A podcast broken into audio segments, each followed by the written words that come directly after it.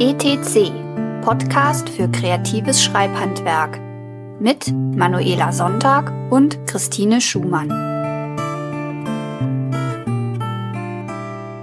Herzlich willkommen zur heutigen Folge ETC. Wir haben die Werkstattfolge Oktober. Man merke, dass ich mir zum wiederholten Mal in Folge gemerkt habe, welcher Monat es ist. Ah, faszinierend. Ich weiß, ich weiß, ich weiß, es ist gruselig. Und wie immer in den Werkstattfolgen wollen wir einfach ein bisschen darüber sprechen, was wir im letzten Monat so gemacht haben. Ich habe sogar ein paar Punkte vorbereitet dieses Mal. Oh, krass. Ja, ich weiß. Ich weiß, ich weiß, ich muss wieder, ich muss wieder aufhören, irgendwie so ein, so ein Überleister zu sein, sonst setzt das irgendwie so eine, sonst setzt das irgendwie so eine Marke, die, äh, die setzt mich dann nur unter Druck oder so. Aber fang doch ja. erstmal an. Du bist doch sowieso immer besser ja. vorbereitet als ich. Auch äh, bin, bin ja, ich davon überzeugt, nicht. dass das immer noch so, dass das immer noch so ist. Also, ne, hau mal raus. Ähm, also, ich habe, mir ist aufgefallen, dass ich noch was vergessen hatte zu erzählen in der September-Folge. Nämlich war, das war so ein, das war so ein Moment, so, also ich versuche beim Schreiben, versuche ich immer möglichst auf, auf reale Dinge zurückzugreifen und so versuche die Situationen so ein bisschen zu erzeugen, in denen meine Charaktere zum Teil stecken weil das. Ja, Method Acting am Strand, das hattest du erzählt.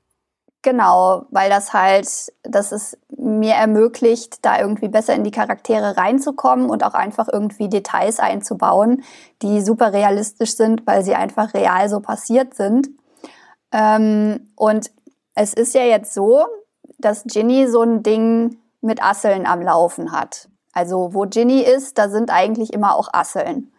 Hm. Und irgendwie warten auch schon da auf sie und ja, das ist, das ist so, das ist so ein, so ein Ginny-Ding aus Gründen. Mhm. Und es begab sich nun am 25.08. im Jahre 2003, dass ich irgendwie, ich war so im Garten unterwegs und habe so ein bisschen irgendwie rumgemacht und getan.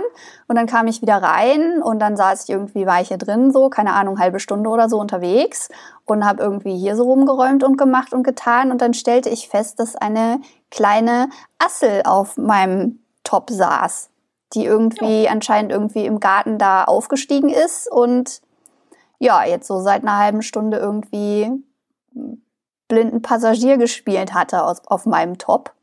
Und ich habe die Situation sofort, sofort beim Schopf gegriffen, mit dieser kleinen Assel zu interagieren und zu gucken, wie das so ist und so. Und es, es war wirklich wundervoll, weil das war eine super gechillte Assel.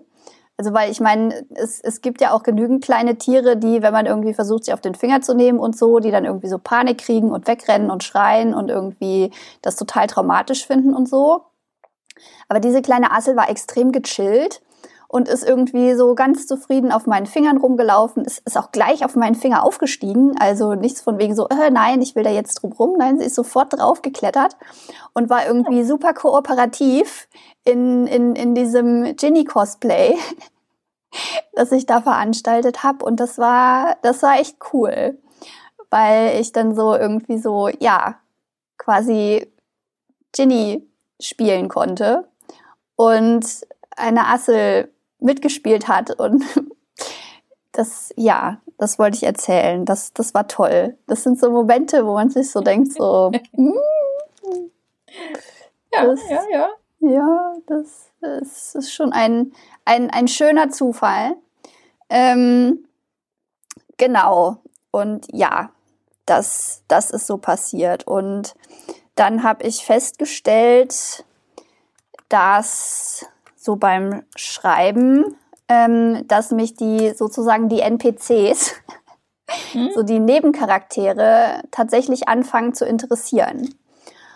Und weil die, na, ich halt so am, aber das macht man wahrscheinlich, das macht man wahrscheinlich generell, wenn man schreibt, oder? Du fokussierst auch immer erstmal auf die Hauptcharaktere beim Schreiben, ja. oder?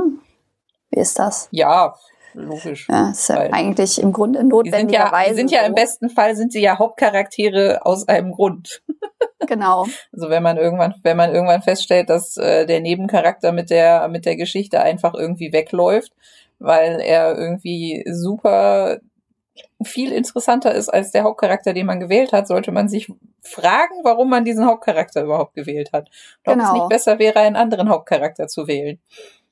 Genau, und ich habe halt aus dem Prinzip der Schönheit noch die Erfahrung, Seraphin war halt irgendwie in der, in der Rohfassung, war sie halt irgendwie so ein, so ein Nebencharakter, der so zweimal aufgetaucht ist, um irgendwie was zu tun, das für die Story wichtig war. Und dann ist sie irgendwie, ansonsten war sie in der Versenkung verschwunden und hat nicht irgendwie, nicht wirklich existiert. Und jetzt in der, in der Drei-Bücher-Version hat sie ihren, ihren eigenen Story-Arc und äh, einige meiner Lieblingsszenen sind, sind Szenen mit Seraphin und Szenen auch, in denen kein einziger Hauptcharakter neben ihr, also Szenen, in denen sie mit Mariana interagiert sind mhm. auch irgendwie total schön und sie als Charakter habe ich total lieben gelernt. Und die, ach, ihre, ihre, ihre Gefühle und so sind, sind einfach so, so wunderschön. Ähm, wenn auch schmerzhaft und tragisch, aber einfach wunderschön. Und ja, mir ist halt dann aufgefallen, dass ich so darüber nachgedacht habe, hm, wie ist das eigentlich mit Lilly? Wer ist jetzt eigentlich? Wer ist Lilly eigentlich genau? Und was ist so Lillys Beziehung zu Carol? Also das sind Ginnys Mütter. Ähm, wie ist so ihre Beziehung zu Carol? Und wie ist Carols Beziehung zu Lily? Und wer ist, wer ist Carol eigentlich so genau? Und sie sind halt, ähm, ich weiß noch nicht genau, wie wichtig sie dann jetzt endlich, letztendlich im Gesamtverlauf der Geschichte sein werden, aber jetzt gerade im Moment sind sie relativ wichtig. Und ja, es hat mich halt vorher nicht so wirklich interessiert wer sie so sind, sondern ich habe dann halt so ein bisschen so aus Notwendigkeit brauchen die halt irgendwie so, okay, die brauchen jetzt ein Familiar und dann irgendwie, ich meine, ich wusste von Anfang an, dass Lilly trans ist. Also das war so ein Detail, das ist irgendwie so mit ihr zusammen in die Existenz gepoppt. Ähm, aber ansonsten war halt irgendwie nicht so viel da und dann hat es mich auf einmal angefangen zu interessieren.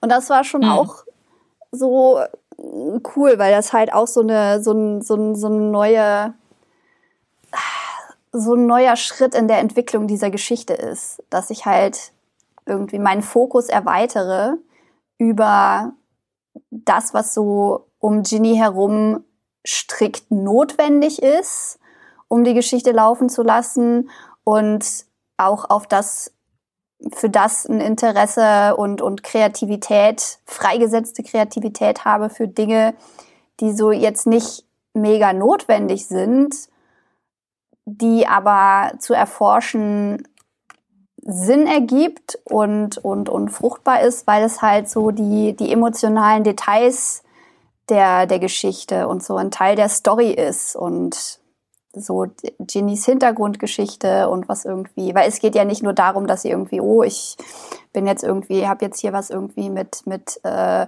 Lovecraftschen Gottheiten zu tun, sondern sie hat halt auch eine Familie, mit der sie jetzt irgendwie und das ist so ein Fakt, mit dem sie jetzt irgendwie klarkommen muss. ähm, und so, ja.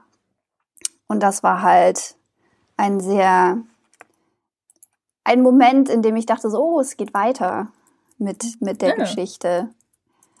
Ähm, hast du, hast du sowas ja, sowas auch? ähnliches, gehabt? sowas ähnliches, also ja, it's, it's same but different. Ähm, okay. Also ich habe auch ein bisschen über Nebencharaktere nachgedacht, so im, im Zuge des, des äh, Feedbacks für Teil 1, das ich ja noch äh, bekommen hatte. Da habe mhm. ich aber, glaube ich, da habe ich ja letzte Werkstattfolge hatten wir ja schon so ein bisschen darüber gesprochen, aber ähm, in der Zwischenzeit war dann äh, ist dann auch äh, Feedback drei von fünf, also auf zwei warte ich jetzt noch, okay. ähm, eingetrudelt und war halt, schlug halt irgendwie in, in manchen Dingen halt in so eine ähnliche Kerbe, halt vor allen Dingen, was halt Nebencharaktere angeht. Mhm. Ähm, weil halt oft so zur Debatte stand, so ja, wie lange müssen sich Leute an diese Nebencharaktere noch erinnern? Mhm. Das, das war für mich, das war für mich so die Frage, weil zum einen stand halt so zur Debatte so, ja, Aber ne, ich kann mich ja an, an den Küchenjungen aus dem, aus, aus dem Haushalt, in dem Blanche sich halt irgendwie ein, äh, einfügen muss, irgendwie im ersten Teil, kann ich mich ja an den Küchenjungen viel besser erinnern als an den, an den großen Politiker, um den es halt irgendwie, also den ne, Aufstandsanführer, den man halt ah. am Anfang mal irgendwie kurz kennenlernt. Wo Aha. ich dann dachte, ja, das ist prinzipiell mit Sicherheit richtig.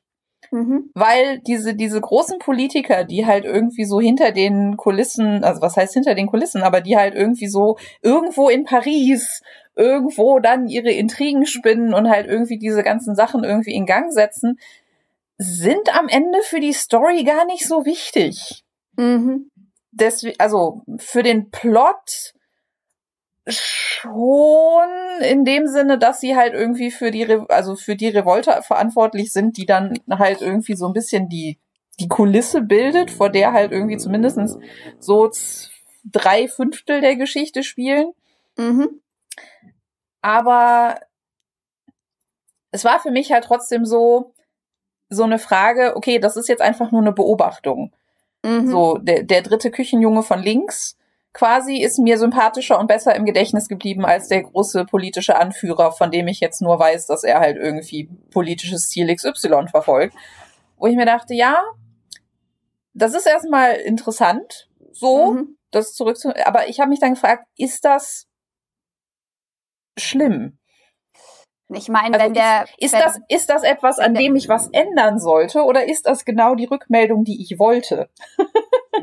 weißt du? Ja, das, das ist, was ich jetzt auch gesagt hätte, weil ich meine, wenn der, wenn, wenn dieser Politiker in der Geschichte eigentlich nur die Funktion hat, Politiker zu sein und jetzt nicht irgendwie die Funktion hat, mit den Charakteren großartig zu interagieren und irgendwie als, als Person, als, als Individuum präsent zu sein und emotional eine Rolle zu spielen, dann ja, es ist, ist das erstens vollkommen logische Konsequenz daraus, dass der irgendwie farblos bleibt und nicht wirklich im Gedächtnis bleibt. Auf der anderen Seite hätte man natürlich die Gelegenheit, diesem politischen Charakter, der irgendwie nur ein, zweimal auftaucht, eine so ein, weißt du, sowas zu geben, das dann doch im Gedächtnis bleibt. Mhm. Nicht, weil es irgendwie er einem so nahe kommt, sondern weil er irgendwie in seinem Auftreten so wie, weißt du, so ein bisschen, also jetzt nicht, jetzt nicht wie Ruby Rod aus äh, das fünfte Element, jetzt nicht so von der Persönlichkeit her so auftreten, aber im Grunde so zu sein wie Ruby Rod, weil ja. Der ist jetzt in der ja. Geschichte nicht wirklich ein Charakter, der eine großartige Rolle spielt oder so. Und er ist mit Sicherheit, hat er nicht mehr Einfluss auf die Geschichte als der Bösewicht. Aber wenn ich mich an die Geschichte erinnere, bleibt mir Ruby, kommt mir Ruby Rod wesentlich früher ins Gedächtnis als der Bösewicht. Ja. Und ähm, ja, also ja, das ist auf jeden jetzt, Fall. Also ne, man ist nicht dazu verdammt, dass so ein so ein so ein kleiner Charakter, der vor allem Funktion hat, ähm, dass der nicht im Gedächtnis bleibt.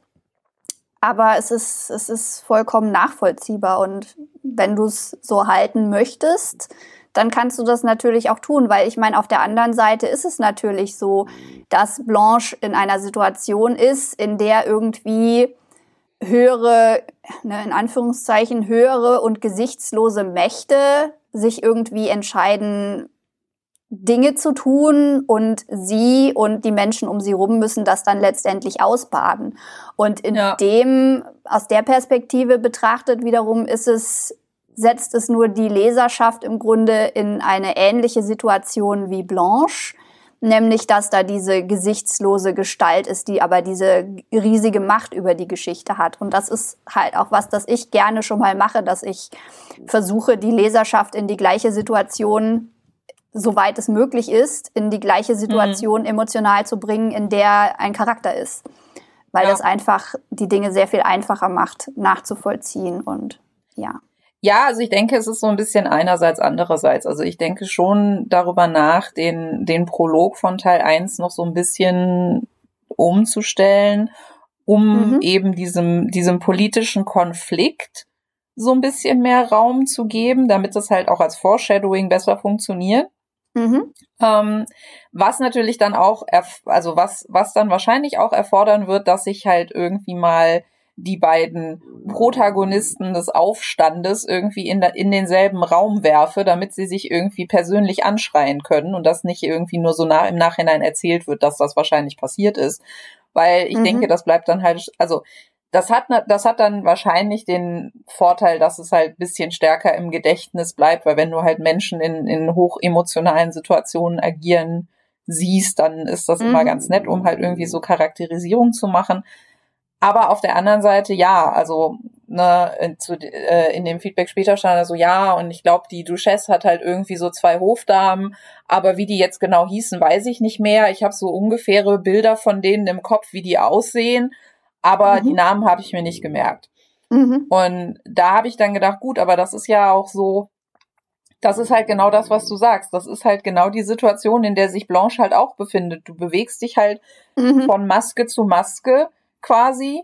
In, in jeder Situation, in der du bist, musst du mit anderen Leuten interagieren, musst auf, musst in kürzester Zeit wissen, wie die ticken, mhm. musst irgendwie aus denen rausholen, was, was du rausholen willst, aber im nächsten Buch bist du dann, also, ne, in, am nächsten, am nächsten Ort deiner Mission bist du dann halt wieder von einem komplett anderen Cast von Leuten umgeben und merkst du dir mhm. dann, wenn deine auf, wenn dein Auftrag vorbei ist, merkst du dir dann wirklich noch diese ganzen Details von Leuten, die du nie wieder treffen wirst. Mhm. Ne, das ist halt, und da denke ich, ist es halt irgendwie schon so interessant, so ein bisschen auch damit zu spielen, dass ja, diese Leute haben halt irgendwie ihr eigenes Leben und ihre eigenen Motivationen und Wünsche und Träume und so, aber von mhm. denen kriegt Blanche halt nur sehr wenig mit weil sie halt sie für nur eine sehr, sehr kurze Zeit kennt und dann halt weiterziehen muss zu ihrem nächsten Auftrag oder zum nächsten Schritt in ihrem Auftrag und so. Ja. Ähm, und bei, dass es halt quasi die, die Leserschaft in dieselbe Situation versetzt, in der sie ist. Dass halt Leute, die sie trifft, ihr Leben quasi überhaupt nicht berühren, weil, weil sie ja immer nur mit ihnen durch irgendeine Maske interagiert. Und dann geht sie wieder weg. Mhm. Und sieht sie halt quasi nie wieder. Das ist halt so ein bisschen auch, ähm, hoffe ich, den Effekt dann zu erzielen in den, im, im Laufe der Geschichte. Das ist natürlich immer schwierig, wenn du dich mit Leuten unterhältst, die jetzt nur den ersten Teil gelesen haben und noch überhaupt nicht wissen, worum es geht. Äh, mhm. weswegen ich halt auch das total nachvollziehen kann, wenn man sagt so, ja, aber wieso kommt denn dieser große Politiker da nur so am Rande vor? Weil ich dachte, ja gut, weil es in der weiteren Geschichte dann irgendwann nicht, nicht mehr, also ne, überhaupt nicht wirklich um den geht. Aber mhm. das, diese Erwartungshaltung kann man natürlich noch nicht entwickeln im ersten Buch von fünf. Ja. Ne, ist mir klar. Aber ich hoffe halt, dass, dass dadurch, dass ich schon versuche, mir so ein bisschen Gedanken über die Nebencharaktere zu machen, dass sie jetzt nicht austauschbar sind oder so. Also mhm. ich hoffe schon, dass es halt in jedem Teil halt auch mindestens so ein oder zwei Nebencharaktere, wie zum Beispiel den Küchenjungen und die Köchin, mhm. ähm, ne, dann immer, aber das sind dann halt meistens so diese, diese Figuren, mit denen Blanche halt öfter interagiert, dass die vielleicht so ein bisschen im Gedächtnis bleiben, mhm. aber der Rest dann halt genau wie das für Blanche auch ist, halt mehr oder weniger so zu so einer Kulisse werden, die halt irgendwie sehr schnell in die Vergangenheit rückt, weil sie halt weiterziehen muss, was dann natürlich im Laufe der Geschichte auch immer so ein bisschen so ist zumindestens der Plan und so hoffe ich, dass das passiert, äh, verstärkt, warum sie sich so einsam fühlt.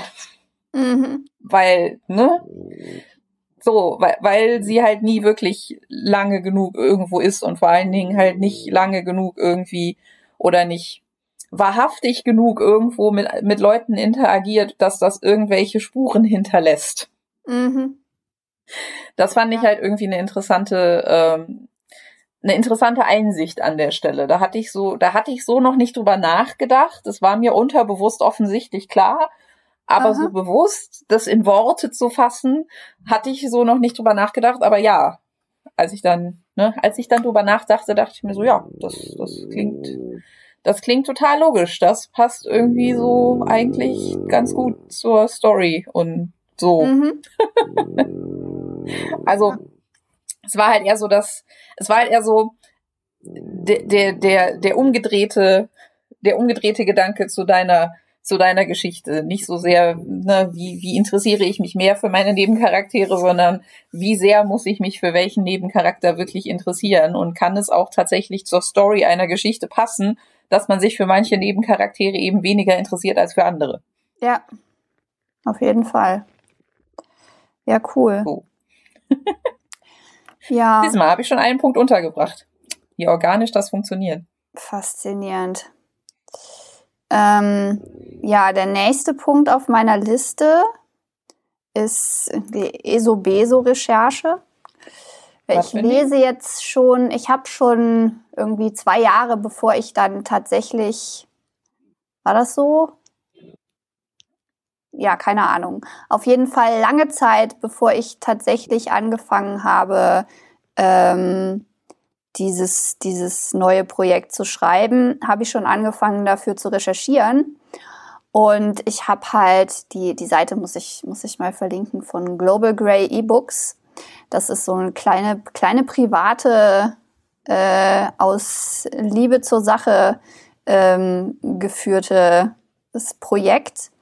Ähm, eine nette Dame aus Großbritannien, sich die Mühe macht, tonnenweise jetzt gemeinfreie Bücher, E-Books einzusammeln und die hübsch zu setzen und mit einem hübschen Cover auszustatten und dann für umsonst zum Download zur Verfügung zu stellen. Und sie hat halt auch eine riesige Sammlung an okkulten Büchern. Also sie hat da auch uh. äh, tonnenweise Belletristik und Poesie und Sachbücher und Sci-Fi, steinalte Sci-Fi. Da werde ich mich bei der nächsten Gelegenheit, werde ich mich da mal rein vertiefen, weil ich finde, steinalte Sci-Fi zum Teil ist die einfach nur unglaublich, unglaublich super zu lesen. Macht super Spaß. ähm, aber sie hat, halt, sie hat halt auch eine riesige Sammlung von okkulten Schriften. Und das sind so Grimoires und der, der Schlüssel des Salomon, der kleine Schlüssel, der große Schlüssel, äh, Bücher über Tarot und haufenweise Bücher von und über Madame Blavatsky und über den äh, Comte de Saint-Germain und äh, das, äh, die, die, die, wie war das, das Abramelin und das, ich weiß gar nicht, wie sie alle heißen, aber halt so ganz in einer gewissen, gewissen, ähm, in gewisser Subkultur sehr, sehr verankerte und irgendwie im, im europäischen, in der europäischen Vorstellung davon, was irgendwie okkultes, geheimes Wissen, so altes okkultes, geheimes Wissen ist, so, mhm. dass das so geprägt hat ähm, hat sie tonnenweise Zeug zugesammelt und das lasse ich mir halt abends immer vorlesen. Gut, im Moment lasse ich mir nochmal Darwins, Darwins äh, Schriften über die Rankenfüßer vorlesen, ähm, weil mich das gerade irgendwie mehr entspannt. Aber ja, aber ich habe halt nicht nur, nicht nur diese alten Bücher gelesen, sondern ich bin dann halt auch mal auf YouTube gegangen und habe da auch so ein bisschen rumgesucht. Und dann ist die Sache, dass ich mir, ich ja noch dabei bin, mir so ein Magiesystem auszudenken, beziehungsweise so ein, ein okkultes Parallelweltsystem, beziehungsweise die Welt, die so die mondänen Leute nicht wahrnehmen können, die aber Leute, die wie Ginny eben durch bestimmte Rituale eingeweiht sind und die geheimes Wissen bekommen, ähm, die das halt wahrnehmen können und wie diese Welt funktioniert. Und was mich so ähm, an beziehungsweise ne, ich, ich, ich spiele die Dinge ja dann, ich spiele die Dinge dann nach und probiere Dinge aus, um zu sehen, wie sich das anfühlt. Also ich habe auch unser Haus schon mal mit nicht mit Salbei, nicht mit äh, mit äh, brennendem Salbei ausgeräuchert, weil mir gesagt wurde, dass das unglaublich stinkt. Aber mit Salbeiöl und Salzwasser bin ich hier so ordnungsgemäß durchgegangen und habe quasi spirituell unser Haus gereinigt, um halt mal zu gucken, wie das so ist.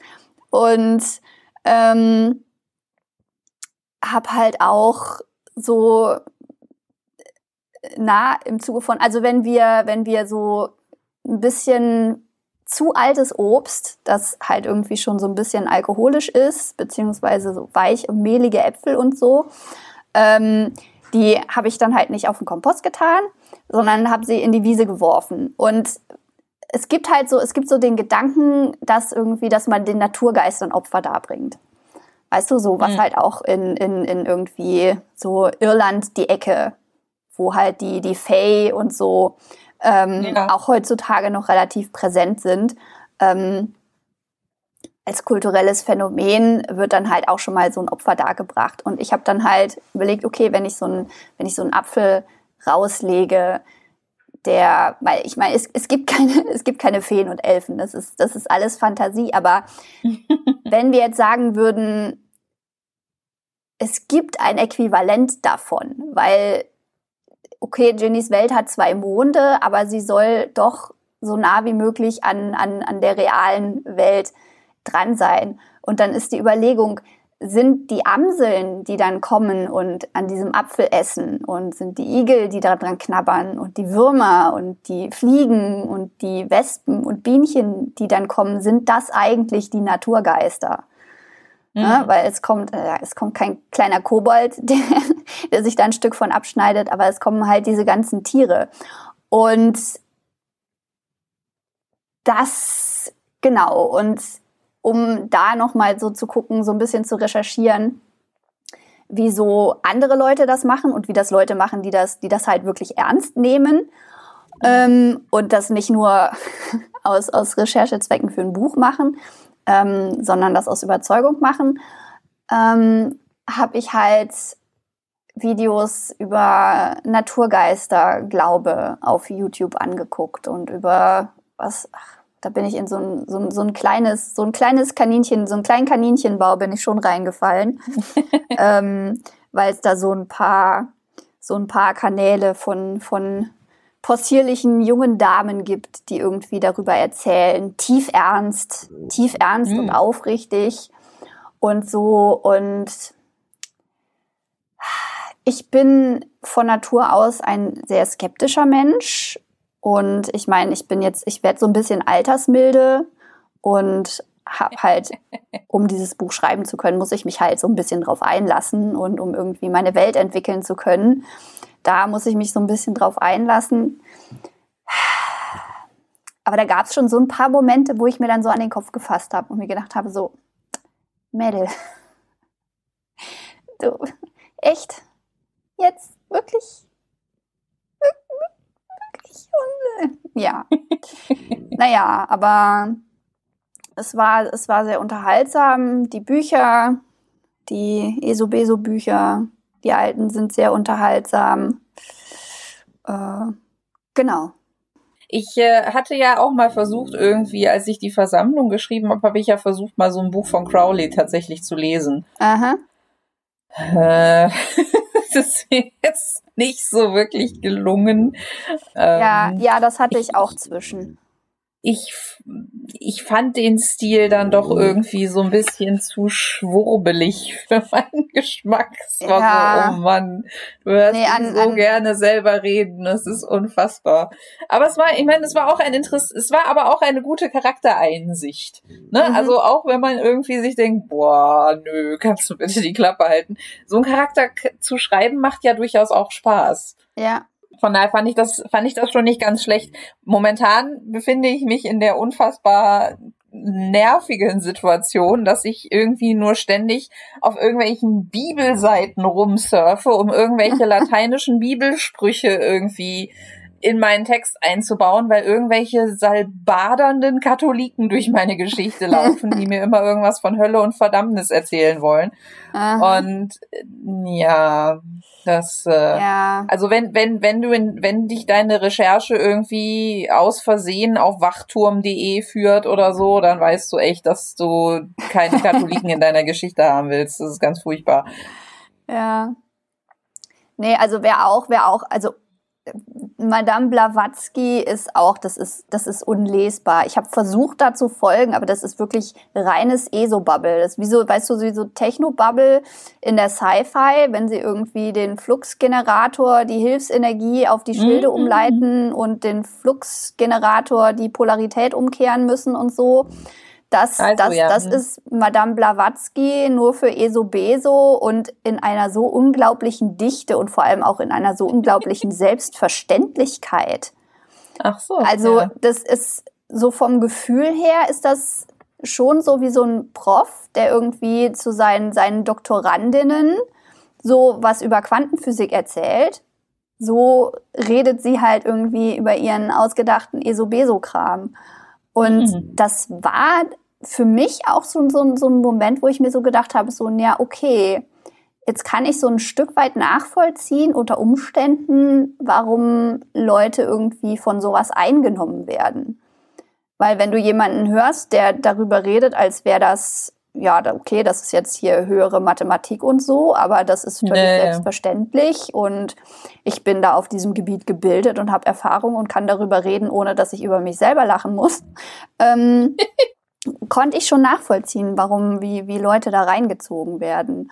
Und auch des, dieser Naturgeisterkram und irgendwie fließendes Wasser und Quellen und dem so irgendwie energetische äh, äh, Eigenschaften zugeschrieben werden, konnte ich dann auch besser nachvollziehen, warum, warum das für, für manche Menschen funktioniert. Und ich meine, ich, ich werfe immer noch sehr gerne Äpfel in unseren, in unseren äh, in unsere Wiese und ich sammle super, also ich fische jedes, jedes ertrinkende Insekt aus, aus, jeder, aus jeder Pfütze raus. Und wenn irgendwie jetzt zu dieser Jahreszeit findet man immer schon mal irgendwie so Bienchen, denen es auf ihrem Ausflug zu kalt geworden sind und sie sitzen nur da und können sich nicht mehr rühren. Und wenn man dann sie in die Hand nimmt und so ein bisschen warme Luft drauf pustet, dann kommen sie irgendwann, erwachen sie sozusagen wieder zum Leben und fangen an, sich zu putzen und werden irgendwie mhm. ganz munter und eifrig und so. Und dem da irgendwie so eine, so eine spirituelle Dimension irgendwie drin zu sehen. Ich kann, ich kann nachvollziehen, wie das, wie das irgendwie passiert. Und das ist, das ist schon süß und das macht irgendwie Spaß, so in diese Fiktion reinzugehen, halt auch mit der Assel, die irgendwie auf meinen Fingern rumgekrabbelt ist und dann in diese Fiktion reinzugehen, dass diese Assel irgendwie tatsächlich da ist, weil sie da sein möchte und weil sie irgendwie von mir angezogen war und da ist irgendwie was und so. Das macht schon, das macht schon auch Spaß. Es ist halt, es ja. ist halt eine Fantasie. ja. Nee. Genau, das habe ich noch gemacht. So. Aber wo ich gerade schon, wo ich gerade schon von Crowley und der Versammlung sprach, könnte ich ja, ja. kurz von meinem Soft Rebranding erzählen, wenn ich, äh, wenn ich da einhaken darf. Ja, natürlich. Ähm, ich weiß es gar nicht. Hatte ich da in der letzten Werkstattfolge schon was von erzählt oder war das tatsächlich irgendwie so eine fixe Idee, die mir um Mitternacht kam und die ich dann irgendwie umsetzt, umgesetzt habe am nächsten Tag? kommt mir so vor. Fixe Rebranding der Versammlung. Also wir haben da auf jeden Fall ein langes Telefonat drüber geführt, das kein Podcast war. Von okay. daher würde ich mal davon ausgehen, dass du es noch nicht in einem Podcast erzählt hast. Ja, vielleicht. Vielleicht kommt es mir nur so vor, als hätte ich es im Podcast erzählt, weil manchmal sind ja unsere, unsere Vorbesprechungen, unsere privaten Telefonate und unsere Podcasts sich doch ersch erschreckend ähnlich teilweise. Ja, ähm, weiß nicht, ob das jetzt was Gutes oder was Schlechtes aussagt, aber. Das, das sagt das vor allem aus, dass das Podcast-Konzept, das wir uns vorgenommen haben, dass wir das auf jeden Fall voll umsetzen. Also. Ja, das stimmt. Ja, dann äh, erzähle ich einfach mal so und gehe einfach mal davon aus, dass niemand weiß, wovon ich rede. Genau. Ähm, ich, ich hatte ich, ich hatte eine fixe Idee irgendwann. Es, es war sehr spät und ich war sehr müde. Mhm. Und wir sprachen irgendwie aus welchen Gründen auch immer über Projekte, die nicht funktioniert haben. Ich mhm. weiß nicht, ob das noch, ich weiß nicht, ob das noch irgendwie mit den Kollegen war. Das kann, das kann tatsächlich so gewesen sein, weil wir ein Teambuilding hatten in äh, im Anfang Oktober, wo halt auch irgendwie sehr viele Kollegen da waren, die ich sonst nicht so oft sehe und wir sollten halt irgendwie erzählen, was wir so machen, so was uns als Mensch ausmacht, bla. Halt Aha. immer so diese Dinge, die man halt so für Teambuildings erzählen soll. Und unüberraschenderweise, auch wenn das halt irgendwie nachher jemand irgendwie so bemerkt hat, so, hey, es hat irgendwie jeder nur von seinen Hobbys erzählt, wo ich halt dachte, ach nö. was sagt, was sagt uns das? Dass wir alle eine gesunde Work-Life-Balance haben und arbeiten nicht das ist, was uns als Menschen ausmacht. Ja, Weswegen wir, wenn wir gefragt werden, was dich als Mensch ausmacht, von unseren Hobbys erzählen. Ich finde das sehr gesund. Ich fand Ja, das auch total cool. Fall. Ich habe festgestellt, ich sitze mit fünf klassischen Musikern in einer Firma. Wusste ich bisher auch nicht. Uh. Aber, ne, ist ja auch, ist ja auch nett. So. Mhm. Und ähm, ne, wenn dann halt Leute irgendwie mit leuchtenden Augen erzählen von ihrer, von, von ihren Orchestern, in denen sie halt irgendwie spielen und Oh ja. äh, irgendwie ne, ihren Theaterprojekten, die sie halt irgendwie machen und keine Ahnung, das ist halt schön. Ja, ja, Das, ja. das ist halt einfach, das ist halt einfach schön. Und was diese Leute irgendwie, womit diese Leute ihr Geld verdienen, ist halt irgendwie nur so am Rande interessant. ja. Mhm. So, anyway. Und so, wir sprachen halt über ne, Projekte, die nicht funktioniert haben. Und äh, mein Projekt, das nicht funktioniert hat, ist ja immer die Versammlung. Weil Mhm. ich fand das, ich fand die Geschichte super.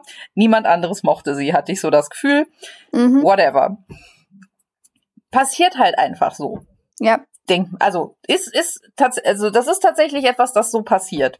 Und das ist auch überhaupt nicht schlimm, wenn sowas passiert. Und es ist auch irgendwie nicht schlimm, dass äh, ne, man halt irgendwie ab und zu einfach begeistert von Dingen ist, die kein anderer toll findet. Mhm. Na, wenn das dein, wenn das dein Job ist, dann ist das vielleicht noch was anderes, aber so im Hobbybereich, ja, Dinge pass äh, funktionieren halt manchmal nicht.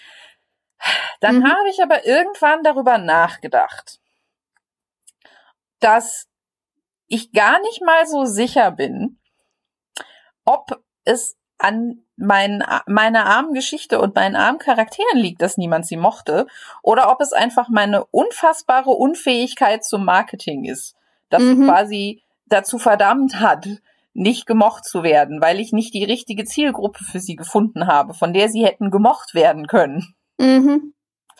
Da haben wir ja schon öfter drüber gesprochen, dass das nicht so meine starke Seite ist. Ja, nicht nur deine. Und ich dann dachte, na ja, aber was hält mich davon ab, es zu versuchen? Ich meine, ne, man kann es ja nur rausfinden, quasi. Äh, d- Also schlimmer kann es nicht werden, mehr oder weniger. Und je mehr ich drüber nachdachte, desto mehr war ich halt irgendwie dann doch auch so ein bisschen so in diesem, ja, fuck it, aber ich, ich mag diese Geschichte immer noch. Mir fielen halt immer mehr so Sachen ein, so, ja, aber diese Szene war doch so toll und das hat so viel Spaß gemacht und das war doch auch eigentlich ganz cool und ja, das ist eigentlich auch alles irgendwie gar nicht so furchtbar. Ja, nö, fiel ich also- die also Geschichte auch meine- super.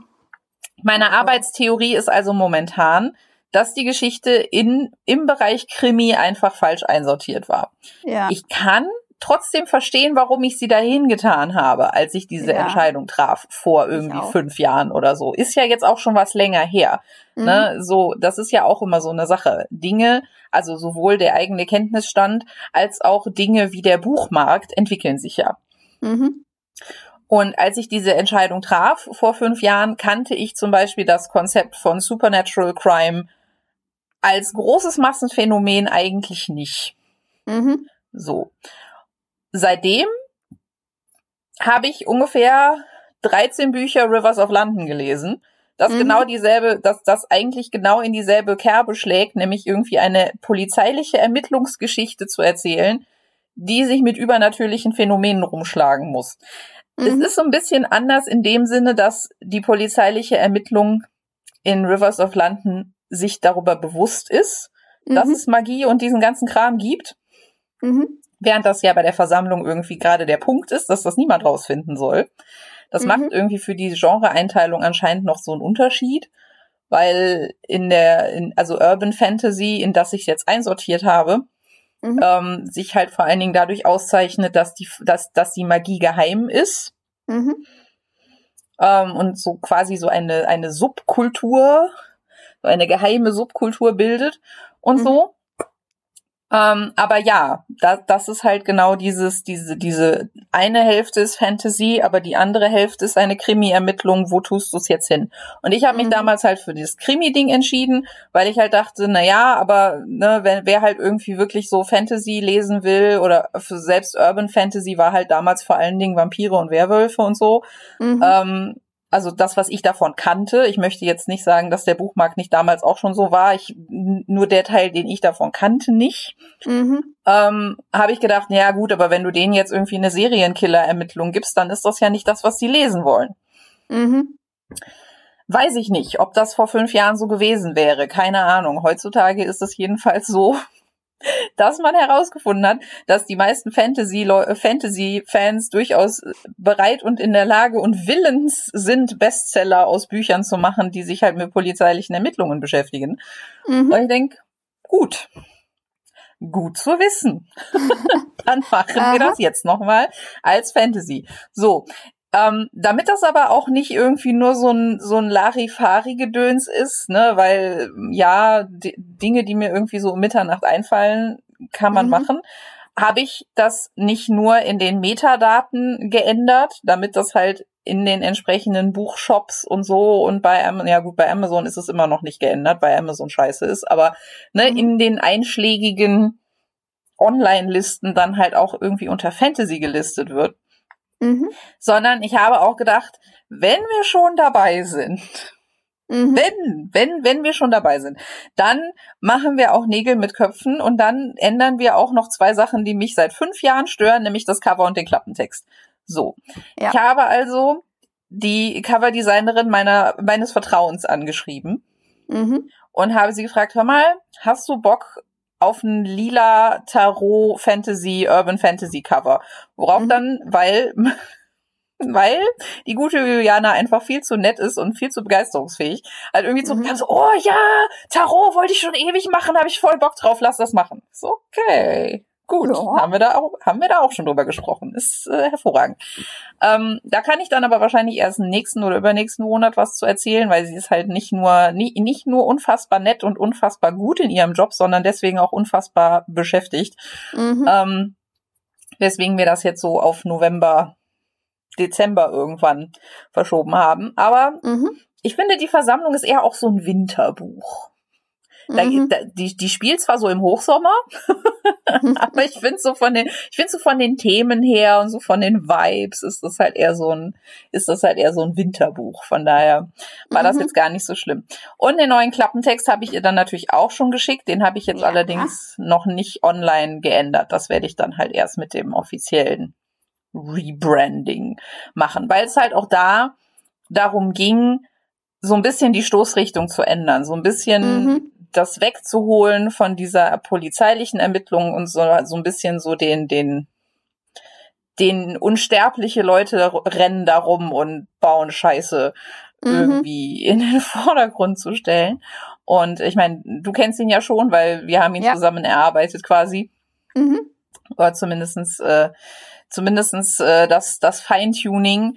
Ähm, von daher weißt du jetzt schon, worüber ich rede und alle anderen ja. müssen jetzt halt leider noch warten. Es tut mir sehr mhm. leid. Aber ja, das, ähm, also ich, ich persönlich fühle mich damit jetzt ganz gut. Ich denke, ich habe damit jetzt drei potenzielle mh, hm, Stolpersteine aus dem Weg geräumt, die wahrscheinlich dafür gesorgt haben, dass mein armes Buch nicht die richtige Zielgruppe gefunden hat. Es war in der mhm. es war im falschen Genre einsortiert. Mhm. Das war mein Fehler. Mhm. Äh, ich war nie wirklich glücklich mit dem Cover. Das ist jetzt nur so halb mein Fehler, weil natürlich mein, mein, meine Photoshop-Skills begrenzt sind. Mhm. Ähm, aber ich mir da, ich damals halt irgendwie, sagen wir es einfach so, wie es ist, zu geizig war. Mhm. da irgendwie mehr Ressourcen rein zu investieren. Jetzt habe ich es mir einfach mal geleistet, weil ich mir dachte, wenn dich, wenn dich irgendwas nach fünf Jahren immer noch nervt, mhm. dann ist es wahrscheinlich so, dass, dass man daran was ändern könnte. Und mit dem Klappentext war ich halt auch nie so richtig zufrieden und den finde ich jetzt auch sehr viel besser. Also, mhm. also manchmal ist es halt so, dass Dinge halt dauern. Ja. Aber ne, ich meine, das ist ja, das ist ja nichts Neues. Ich habe letztens irgendwie ein Video gemacht, Äh, da habe ich irgendwie über die Entstehungsgeschichte vom Rosenfriedhof gesprochen. Mhm. Und da musste ich ja dann auch irgendwann erzählen, dass ich 2020 oder so die, diese Szene im Kopf hatte für den Rosenfriedhof, woraus dann eine komplette Neuauflage ge geworden ist, weil ich diese Szene irgendwie einbauen wollte. Und dieses Buch hatte ich vorher zwölf Jahre nicht angefasst. Mhm. Auch nicht gelesen, auch nicht drüber nachgedacht. Mhm. Nichts. Nada. Null. Manche, manche Dinge brauchen anscheinend in meinem Gehirn einfach so lange. Das, das ist so. Ja. Aber passt doch. Ja, und Was das lange halt auch wieder das, ja, was lange währt, wird endlich gut. Und das sind dann halt immer so diese Momente, wo mir wieder auffällt, ach ja, deswegen machst du Self-Publishing. Aha. Weil dann bist, dann, dann bist du zwar alles selber schuld, ne? Das ist, das ist so dass dieses Mea culpa, ne? Also diese, diese, diese unfassbar ernüchternde Erfahrung, dass man irgendwas auf die Welt loslässt, von dem dann alle sagen, ja, ja, ist ganz nett oder nee, ist kacke. Hm? Mhm. Ne, du, du hast halt niemand anderem, den du da die Schuld geben kannst, dass das im falschen oder zumindest in einem nicht besonders guten Genre steckte in der Kategorie, das ist meine Schuld. Dass, mhm. das, äh, dass der Klappentext und das Cover nicht so richtig zum Inhalt passte, das ist meine Schuld. Mhm. Aber es ist auch in meiner Kontrolle, das, alles zu ändern, wenn ich das möchte. Von ja. daher, es ist, ne, es ist halt einerseits, andererseits. Ich bin eigentlich immer ganz glücklich damit, dass alles in meiner Kontrolle liegt, sogar mein Versagen. mhm. Ja. So. Ja, nee, ich, ich habe auch, also über LaTeX rede ich dann nachher noch, aber oh Gott. Ja, ich denke, ich habe mich, ich habe mich auch entschieden, jetzt mit dem weißen Cover zu gehen und das okay. mit dem mit dem Aquarell, mit der Aquarellstruktur wieder zu lassen. Und so. Ja. ja, es war so ein bisschen, es war so ein bisschen äh, schwierig dann nachher im Druckergebnis. Ne? Du hattest ja erzählt, dass das ja. teilweise ziemliche Farbunterschiede ergab. Das genau, halt ja, da so waren Sachen, dann mit denen manche man Bücher muss. waren eher grau und andere Bücher waren eher türkis und ich ich bin zwar immer noch skeptisch, so, aber mein Verlag sagte mir dann so, ja, das, das ist aber, da, da kann man jetzt aber nichts dagegen tun, weil irgendwie dieses, dieses Grau, was du da im Hintergrund hast, ist halt super schwer zu drucken. Hm. Also ich habe tatsächlich, ich weiß gar nicht, ob ich dir das mhm. damals erzählt habe, aber ich habe tatsächlich ja einen, äh, einen, einen Bekannten, mhm. der bei einem großen Drucker arbeitet. Mhm. Die drucken jetzt keine Verlagsbücher oder so. Mhm.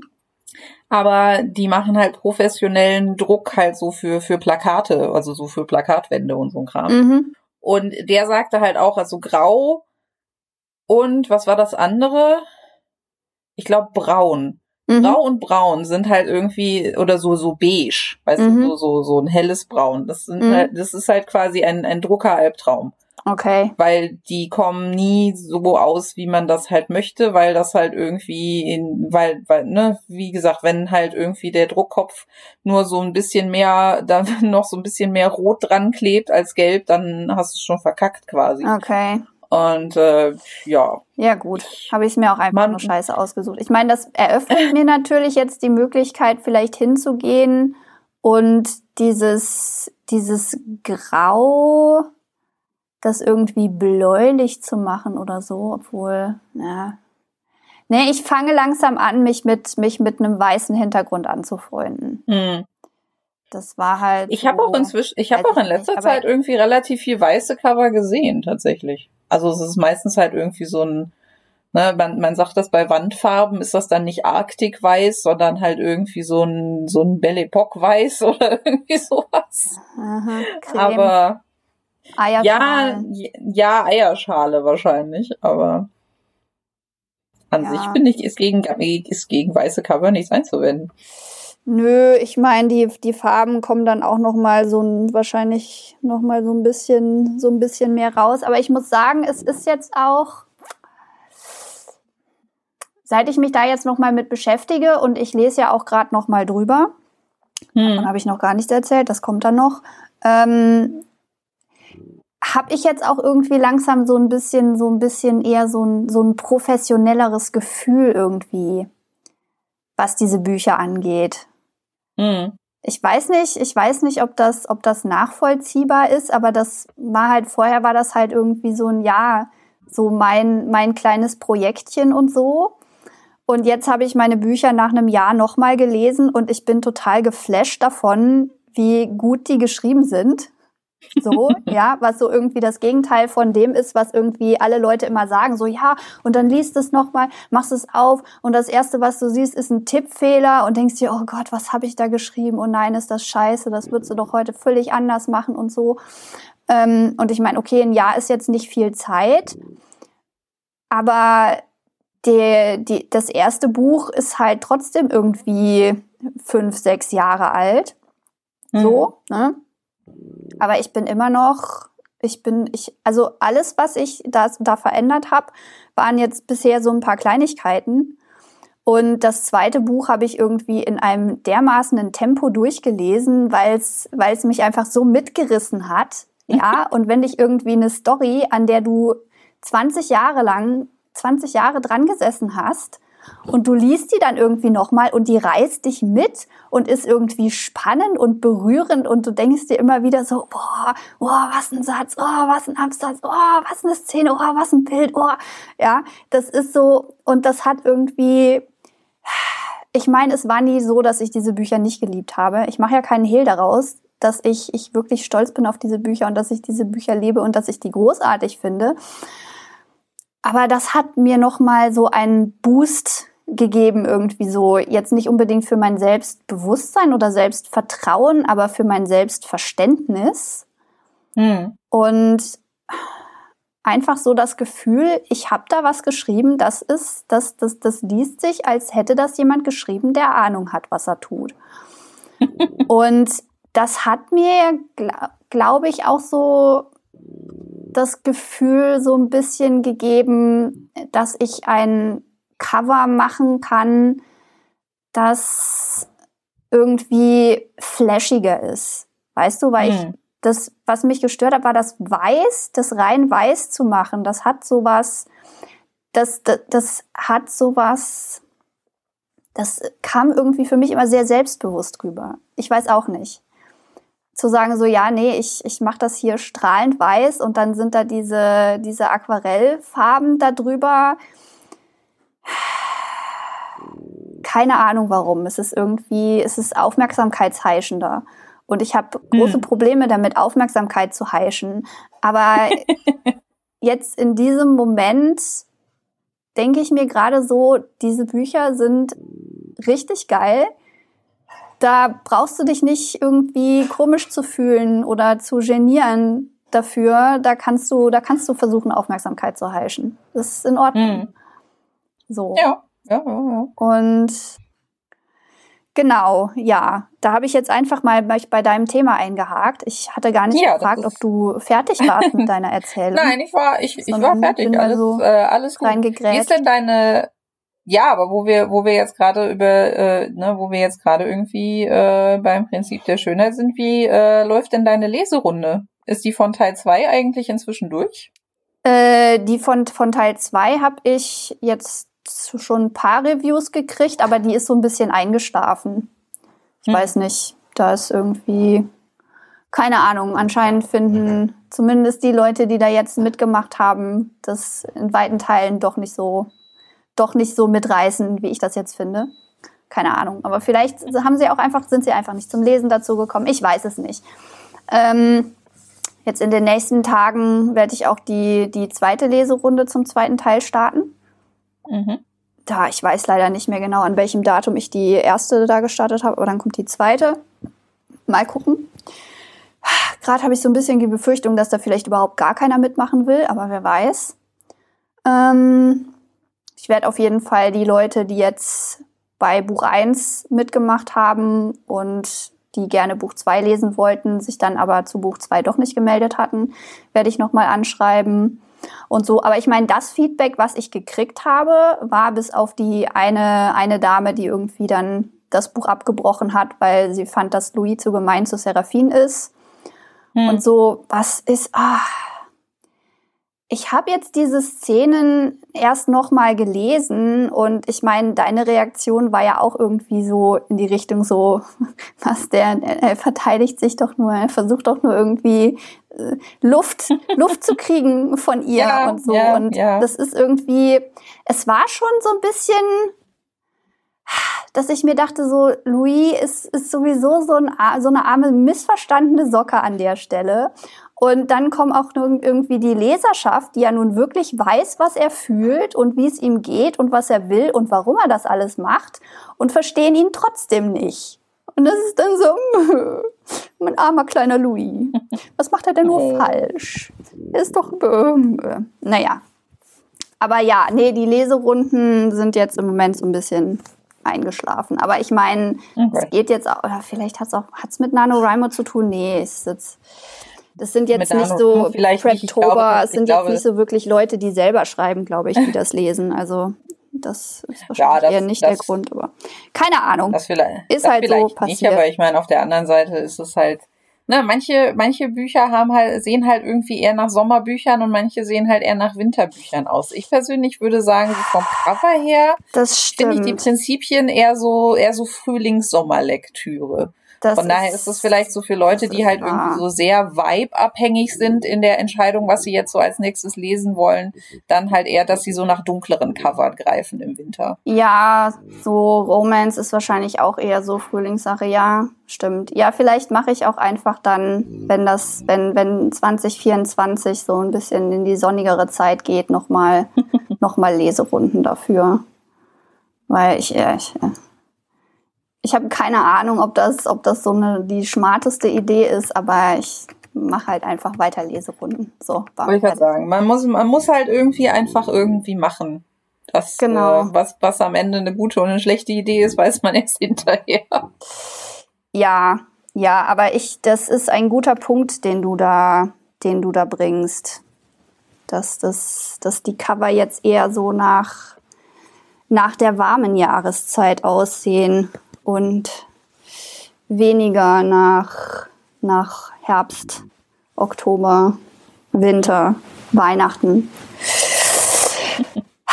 Ja, naja, so ist es mit der Leserunde. Ähm, weiteres Thema, das auf meiner Liste steht, ist, sind die Unklarheiten. Ich hatte in der letzten, letzten Werkstattfolge hatte ich erzählt, dass ich nicht weiterschreiben kann, wenn ich irgendwie ein vages Problem habe. Weil du meintest, ne, mhm. wenn, du, wenn du ein vages Problem hast, kannst du weiterschreiben. Wenn du ein konkretes Problem hast, musst du das lösen. Und bei mir war es umgekehrt. Mhm. Wenn ich ein konkretes Problem habe und weiß, ja, okay, das wäre die Lösung, dann kann ich das liegen lassen ähm, und erstmal weiterarbeiten und das dann irgendwann später flicken. Mhm. Mir ist allerdings aufgefallen, dass es einen, dass es einen speziellen Fall gibt, nämlich wenn ich mir um was unklar bin und es ist irgendwie vage, dass das Problem ist, dann kann ich doch weiterschreiben, wenn mir so mein unbewusstes Schreibhirn sagt, dass in diesem Weiterschreiben die Lösung und die Antwort versteckt sein wird, weil manche Dinge kann man ja kann man einfach noch nicht wissen, wenn man noch nicht weit genug mm. geschrieben hat. Ja, das stimmt. Ne? Und dann ist es natürlich, kann man sich natürlich trefflich irgendwie in Brezen biegen und selber zur Verzweiflung treiben, indem man versucht, das rauszufinden und zu lösen. Und man kann es einfach noch nicht, weil man die Szene, in der diese Information einem erst irgendwie so offenbart wird, noch nicht geschrieben hat. Und das ist so die Situation, in der ich dann weiterschreiben kann. Mhm. Und ich kann dir nicht sagen, wo, woher ich wissen will, ob das jetzt der eine oder der andere Fall ist. Vielleicht ist es auch einfach Zufall und manchmal habe ich Glück und manchmal habe ich Pech. Ähm, ja, aber das sind jedenfalls Situationen, bei denen ich bei Wagen, bei Wagenproblemen doch weiterschreiben kann. Das wollte ich an dieser hm. Stelle nur kurz noch ergänzend eingeworfen haben. Okay. Und dann wären wir schon bei LaTeX. Oh Gott. Muss ich in Deckung gehen?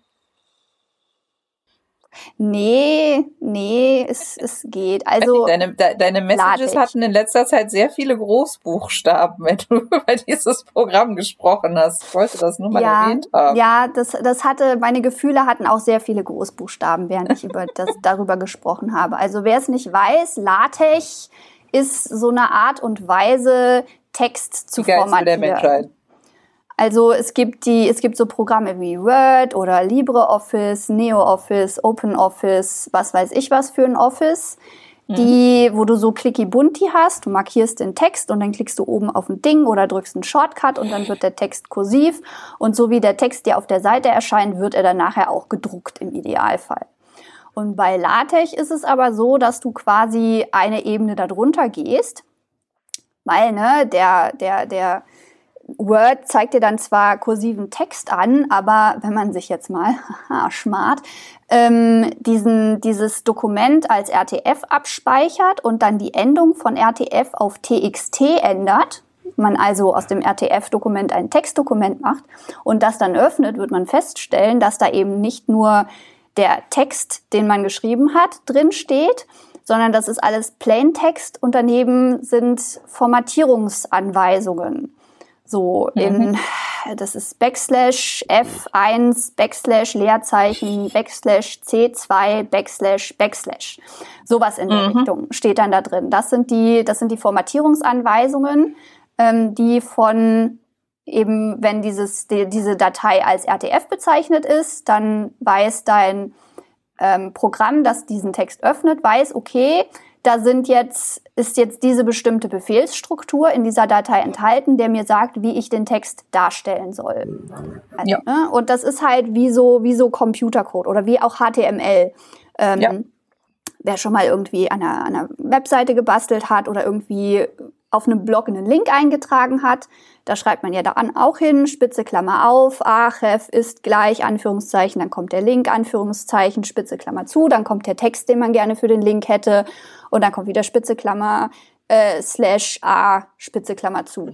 So, und das wird halt auch nicht dieser gesamte Text dargestellt, sondern nur der Text, der Linktext, dann in blau oder unterstrichen und wenn man draufklickt, wird der Link, der da einkodiert ist, geöffnet. Und man kann halt auch in HTML, Fett und Kursiv und sowas ähm, formatieren, indem man halt die entsprechenden Tags drum setzt. Und Mhm. LaTeX ist halt dieses, dass man selber von Hand dran schreibt, als wie, wie jetzt irgendwie ein bestimmtes Stück Text formatiert sein soll. Und anstatt in den Seiteneinstellungen hinzugehen und zu sagen, okay, die Seite soll irgendwie 13,5 Zentimeter breit und 21,5 Zentimeter hoch ist, hat man halt oben, ähm, wie ist das, Backslash, äh, Use Package, geschweifte Klammer auf, Dokument, geschweifte Klammer zu, nee, davor eckige Klammer und da steht dann drin, Page-Format ist gleich und sowas. Also Jo. das, was einem sonst diese, dieses User-Interface bei Word abnimmt, muss man da selber machen. Wo ich mir halt auch immer die Frage gestellt habe, okay, aber warum? Wenn ich einfach nur Knöpfchen drücken muss, warum soll ich dann, warum soll ich dann hingehen und das alles von Hand machen?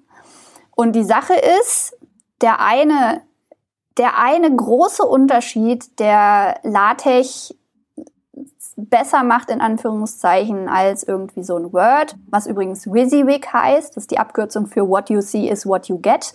Also was du siehst, ist was du kriegst. Mhm. Und LaTeX ist What you get is what you, what you mean. Also was du kriegst, ist was du meinst, was allerdings nicht unbedingt stimmt, weil LaTeX denkt immer, dass es besser weiß, was du meinst, als du selber. ähm, und LaTeX ist, ist, ist nur dann einfach, wenn man irgendwie sich eine Vorlage nimmt und sagt, ja, okay, ich, ich fülle jetzt einfach nur die Felder dieser Vorlage aus und lass mir von anderen Leuten sagen, wie meine Datei zu formatieren ist. Wenn du deinen Text irgendwie anders haben willst, dann wird's kompliziert und dann musst du echt, musst du echt für deine Rechte kämpfen und dein eigener Advokat sein und sich durchsetzen gegen dieses, gegen diese, diese Software-Monstrosität, die weiß, was sie will und beziehungsweise die denkt, sie weiß, was du willst und überhaupt furchtbar. Ähm, Mhm. Naja, aber der eine Vorteil ist, dass in LaTeX LaTeX weiß, wie man Whitespace managt. Also Whitespace, die, Leer, die Leerzeichen zwischen den einzelnen Worten. Ne? Wer schon mal irgendwie einen Text mit Blocksatz gesetzt hat in Word, kennt das, dass dann auf einmal irgendwie so ein halb Zentimeter breite ähm, Leerzeichen da sind, weil da irgendwie mhm. am Ende der Zeile ein langes Wort ist und Word keine Ahnung hat, wie, man, wie er die Silben trennen soll und deshalb macht er einfach eine neue Zeile auf und zieht dann auch irgendwie zum Teil die einzelnen Worte super in die Länge und sowas. Und wenn man das in so einem Programm wie Word oder Pages setzt, also ich habe es in Pages gesetzt, da kann man dann halt auch einen Feinschnitt machen und kann hingehen und sagen, okay, in diesem Absatz verringere mal den Zeichenabstand irgendwie um ein Prozent oder um zwei Prozent. Und in der Hoffnung, dass man eben dann so genügend Platz schaffen kann, dass dieses Wort da noch auf die, in, die, in die Zeile passt und man eben keine unglaublich breiten White Spaces hat. Das mhm. ist super anstrengend, das ist super nervig. Ich lese gerade drüber und sehe, gegen Ende des Buches passiert es, es wird es immer häufiger, dass da eben zu breite White Spaces überall sind, weil ich es einfach irgendwann nicht mehr gesehen habe. Weil man, man sieht es irgendwann einfach nicht mehr. Man, man, mhm. Oder man sieht, es, man sieht es überall oder man sieht es gar nicht mehr. Und da wird man bekloppt. Und LaTeX weiß halt, wie man White Spaces managt. Das kann das. Und niemand konnte mir bisher erklären, warum Word das nicht auch kann, warum Pages das nicht auch kann. Das ist doch keine Magie. Das kann man doch ganz einfach programmieren. Aber nein, nein, anscheinend ist das irgendwie was, das, das gehört LaTeX und nur LaTeX darf das machen und alle anderen dürfen das nicht. Und ja. Und hm. mich hat das mit den White Spaces jetzt aber irgendwie dann so langsam so genervt, und ich hatte aber so keinen Bock, da irgendwie mit Pages wieder durchzugehen und das alles von Hand zu machen, weil es geht halt auch nicht immer und es ist halt, wenn du mehr als zwei Prozent Zeichenabstand reduzierst, dann sieht es irgendwann total gedrungen aus. Und es ist alles, wenn das ein Computer hat viel mehr Geduld für sowas. Eine Software ist irgendwie viel aufmerksamer und eine Software macht das alles irgendwie viel konsistenter und so. Und so ging ich dann hin und beschäftigte mich nochmal mit LaTeX. Und LaTeX ist was, das hat mich auch diesmal, hat es mich wieder viele Male zum Weinen gebracht, weil LaTeX ist einfach fucking kompliziert. Und LaTeX ist einfach, LaTeX ist einfach Schrott. So, ich sage es offen. LaTeX, LaTeX ist einfach, wenn man nicht irgendwie wirklich das, das hauptberuflich jeden Tag macht, sondern nur mal irgendwie versucht, da schnell was zu setzen, ist LaTeX Schrott. Und es ist mhm. im Grunde ist das so, als würdest du versuchen, mal eben schnell was in Python zu programmieren. Ne, weil das, das funktioniert auch nicht. Sondern du musst, du müsstest LaTeX halt irgendwie von Grund auf lernen, um dann da dein Dokument zu setzen. Da hast du natürlich als Schriftstellerin keinen Bock drauf. Nee. Und dann gibt es da den, einen, einen netten Herrn, der hat ein, ein Ding namens SP Buchsatz äh, entwickelt. Das ist so ein Dateipaket, wo du so eine Textdatei hast, also TEX am Ende, wo im Grunde die Formatierung irgendwie für dich schon grob angelegt ist und du musst dann halt nur noch die Zahlen einfügen, die du da gerne hättest, also irgendwie für die Seitenbreite und so. Aber SP Buchsatz ist, ist ein Projekt, das aus purer Liebe zum Buchsatz und aus reiner Freundlichkeit AutorInnen gegenüber geboren wurde. Und der Hintergedanke ist halt, es eben AutorInnen LaTeX zugänglich zu machen und es einfacher zu machen. Das Problem ist, dass der liebe Mensch, der das geschrieben hat, völlig in diesem, in dieses Kaninchenbauloch gefallen ist, in dem er wirklich für jede nur erdenkliche Möglichkeit, was irgendwie man in einem Buch machen könnte, eine Option hat. Und hm. er hat irgendwie alles zerlegt. Also es gibt da, es gibt da kein Feld für, okay, hier kommt jetzt dein Impressum hin, sondern es gibt ja ein Feld für Name des Autors im, Impre im, Impre im, im Impressum. Anschrift des Verfassers im Impressum, dieses im Impressum, im Impressum. Also da ist irgendwie, jedes einzelne Wort hat seine eigene Formatierung äh, gefühlt, obwohl das eigentlich einfach nur das Impressum sein müsste. Und er hat halt auch, es gibt halt eine Seite für, für Charaktere, wo man Charaktere beschreiben muss, kann, wo man die Handlungsorte beschreiben kann und sowas. Ich habe so lange kein Buch mehr in der Hand gehabt. Ich habe, glaube ich, noch nie ein Buch in der Hand gehabt, das mit einer Beschreibung der Charaktere anfing oder mit einer Beschreibung der Orte anfing und so. Aber ja. das ist halt da drin. Und die Sache ist, du kannst nicht einfach hingehen und diesen kompletten Teil löschen, weil dann funktioniert das nicht mehr, sondern du musst dann den Inhalt rauslöschen und musst dann halt, hm. und dieses Dokument, das vorzubereiten, ist diese überwältigende Masse an Informationen, mit denen du nichts anfangen kannst, weil es steht halt auch nicht Name des Verfassers im Impressum, ähm, ist nicht dieses Feld bezeichnet, sondern ähm, Name de Verf im Imp. Sowas in der. Richtung. Ne? Also auch noch, auch noch abgekürzt, was halt, wenn man das selber geschrieben hat und genau weiß, was damit gemeint ist, klar ist das offensichtlich. Aber wenn man das nicht weiß, ist das, ist das irgendwie noch eine zusätzliche Hürde. Und das war einfach zu viel für mich. Und ähm, er, hat, er hat eine super lange, schöne, äh, ausführliche Anleitung geschrieben, was aber halt auch voraussetzt, dass man erstmal irgendwie seitenweise liest, ohne genau mhm. zu wissen, warum eigentlich. Und es ist halt schon auch so ein bisschen es liegt wahrscheinlich an mir, weil ich bin so ein Customization, ich brauche das, ich brauche das, ich, ich kann das nicht, wenn, wenn mein Computer versucht mir vorzuschreiben, wie ich was zu machen habe, dann werde ich echt garstig. und da hast du halt dieses, dieses, dieses Formatierungsdatei, diese und diese Anleitung, die versucht dir zu sagen, in welcher Reihenfolge du dein Buch formatieren sollst. Und da werde ich auch nee. garstig. Also das war, hat für mich überhaupt nicht funktioniert.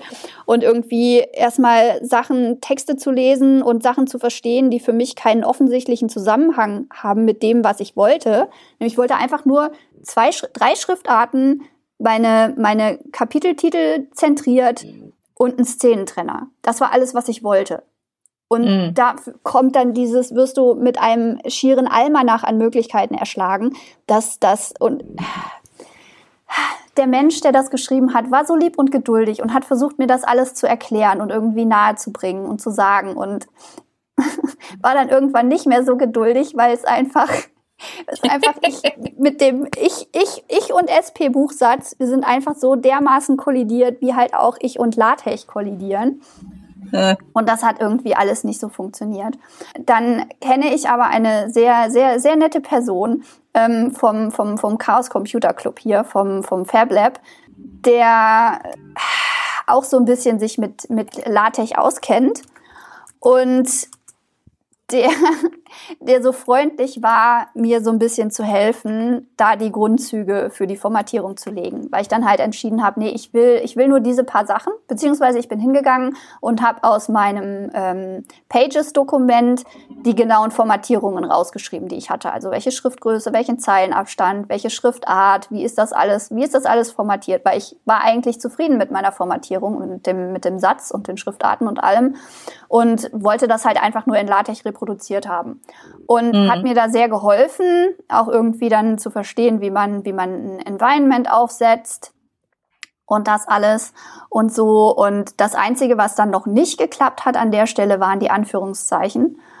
Und ich hätte mich einfach mit geringelten Anführungszeichen zufrieden geben können. Das hätte ich tun können. Ich hätte deutsche geringelte Anführungszeichen, englische geringelte Anführungszeichen, äh, US-amerikanische geringelte Anführungszeichen, hätte ich alles haben können. Aber geringelte Anführungszeichen sind so unglaublich hässlich. Ich finde die so unglaublich hässlich, vor allem im Zusammenhang mit der Schriftart, die ich gewählt habe. Weil diese Schriftart ist irgendwie, was mir daran gefallen hat und warum die ich, ich die genommen habe, ist, dass die irgendwie, die wirkte auf mich klar und sauber und locker und irgendwie frisch und einfach ja, offen und, und irgendwie so all diese, diese Dinge, die irgendwie so, ne? Und hm. geringelte Anführungszeichen wirken auf mich altertümlich und verstaubt und eng und, und, und verkniffen und all sowas und irgendwie wie das Gegenteil. Und das hat einfach mit dieser Schriftart, mit dieser Schriftart kollidiert nochmal. Also hätte hm. ich, ich, ich hätte auch eine andere Schriftart nehmen können, aber ich will halt einfach, ich will halt einfach diese Schriftart. Ich will meinen Scheiß in Linux Libertine setzen, setzen, gesetzt haben. Ich finde die Schriftart angenehm, die ist, die ist nett, die ist unaufdringlich, aber halt halt diese positiven Qualitäten, die mir irgendwie, die mir irgendwie gefallen, dass das irgendwie, die Buchstaben können atmen auf der Seite und sowas. Und geringelte Anführungszeichen sind damit sowas von kollidiert. Und dann habe ich versucht, diese Anführungszeichen zu ändern. Oh, Ela. Es ist auch nochmal grundsätzlich so, dass wenn du ein jungfräuliches LaTeX nimmst und irgendwie einfach nur dir den Dokument, dir, den Dokumenttyp äh, Buch da reinlädst als Vorlage, dann ist es so, dass LaTeX geht davon aus, dass wir noch in den 70ern sind und du eine ISO-Tastatur verwendest, auf der es keine Umlaute gibt. Hm. Das heißt, wenn du Anführungszeichen und ein O machst, macht er da ein Ö draus. Wenn du Anführungszeichen und ein E machst, macht er da E-Umlaut draus. Das heißt, hm. ich hatte dann in meinen Dialogen, wann immer jemand etwas anfing zu sagen, das mit, ähm, mit einem Vokal begann, wurde da ein Umlaut draus gemacht, anstatt Anführungszeichen plus Vokal. Oh, okay, dann bin ich halt hingegangen und habe äh, Backslash Textquote Double und Backslash Textquote Single in meinen Text eingearbeitet. Das Problem ist aber, okay. dass LaTeX nach einem Befehl gerne ein Leerzeichen hätte und dieses Leerzeichen aber nur dazu dient, den Befehl vom Rest des Textes abzugrenzen. Dieses Leerzeichen wird nicht als Leerzeichen interpretiert. Das heißt, du hast dann dein abschließendes ähm, ähm, Anführungszeichen und dann geht's ohne Leerzeichen, geht die Inquit weiter. Hm. Es sei denn, du gehst hin und hängst eine, eine Tilde an diesen Befehl an. Beziehungsweise, nee, du machst das Leerzeichen, dann kommt die Tilde und dann kommt sofort der Text, mit dem es weitergeht. Ähm, nee, eben nicht. Dann kommt der Befehl, dann kommt die Tilde und dann kommt der, der, die Inquit, mit der es weitergeht. Aber diese Tilde ist ein geschütztes Leerzeichen, das LaTeX nicht trennt. Das heißt, wenn das so ist, dass dann dieser, diese, diese wörtliche Rede endet und dann endet die Zeile, dann hat er einen Overfull Age Box und beschwert sich und will, dass du das irgendwie so machst, dass das, dass das kürzer wird, weil er weiß auch nicht, wie er es trennen soll. Okay, und dann gehst du hin und machst einen Zeilenumbruch dahin, mitten in diesen Satz, und dann musst du noch das, das, das, das, das Hang-Indent anpassen und noch ein extra, ein extra Textstil einbauen, damit dann diese, diese neue Zeile nicht auch eingerückt anfängt, sondern nicht eingerückt anfängt. Oh! Hm und dann kollidiert das mit meinen, mit meinen, mit meinen Bindestrichen und mit meinen Geviertstrichen und mit meinen N-Dashes und M-Dashes. Und dann musste ich Backslash Text N-Dash und Backslash Text M-Dash einfügen. Und die haben dann auch wieder Leerzeichen dahinter. Und dann muss da eine Tilde hin. Und oh, bin ich durch die Decke gegangen. Ich bin sowas von durch die Decke gegangen. Ich bin sowas von, sowas von, oh Mann habe ich in diesem Moment die Welt und alles auf ihr gehasst. sowas von. Sowas von dermaßen gehasst und vor allem LaTeX und die Person, die LaTeX erfunden hat und die Personen, die LaTeX so benutzt haben, dass es prävalent geworden ist und die Person, die dazu geführt hat, dass ich von LaTeX erfahren habe. Und die Person, die LaTeX mir zugänglich gemacht hat, also diese ganze, diese ganze Blutlinie aus LaTeX wollte ich gerne ausrotten. Nicht wirklich, aber es hat mich, es hat mich so unglaublich frustriert. Und dann klagte ich mein Leid auf Mastodon und wurde von einer super netten Person angesprochen, die das hauptberuflich macht. Was man dann auch gemerkt mhm. hat, hm. weil ich meine, Fa Fabian hat mir super geholfen, der Mensch vom Fab Lab, hat mir super geholfen, weitergeholfen, aber er hat halt auch irgendwie vor Jahren mal was mit LaTeX gemacht. Das heißt, er hat da auch die ganze Zeit geflucht und geschimpft und dann, wie, dafür muss man ein Package installieren und welches Package denn und wo ist denn jetzt die Doku für dieses Te Package? Warum ist die Doku für dieses Package so scheiße?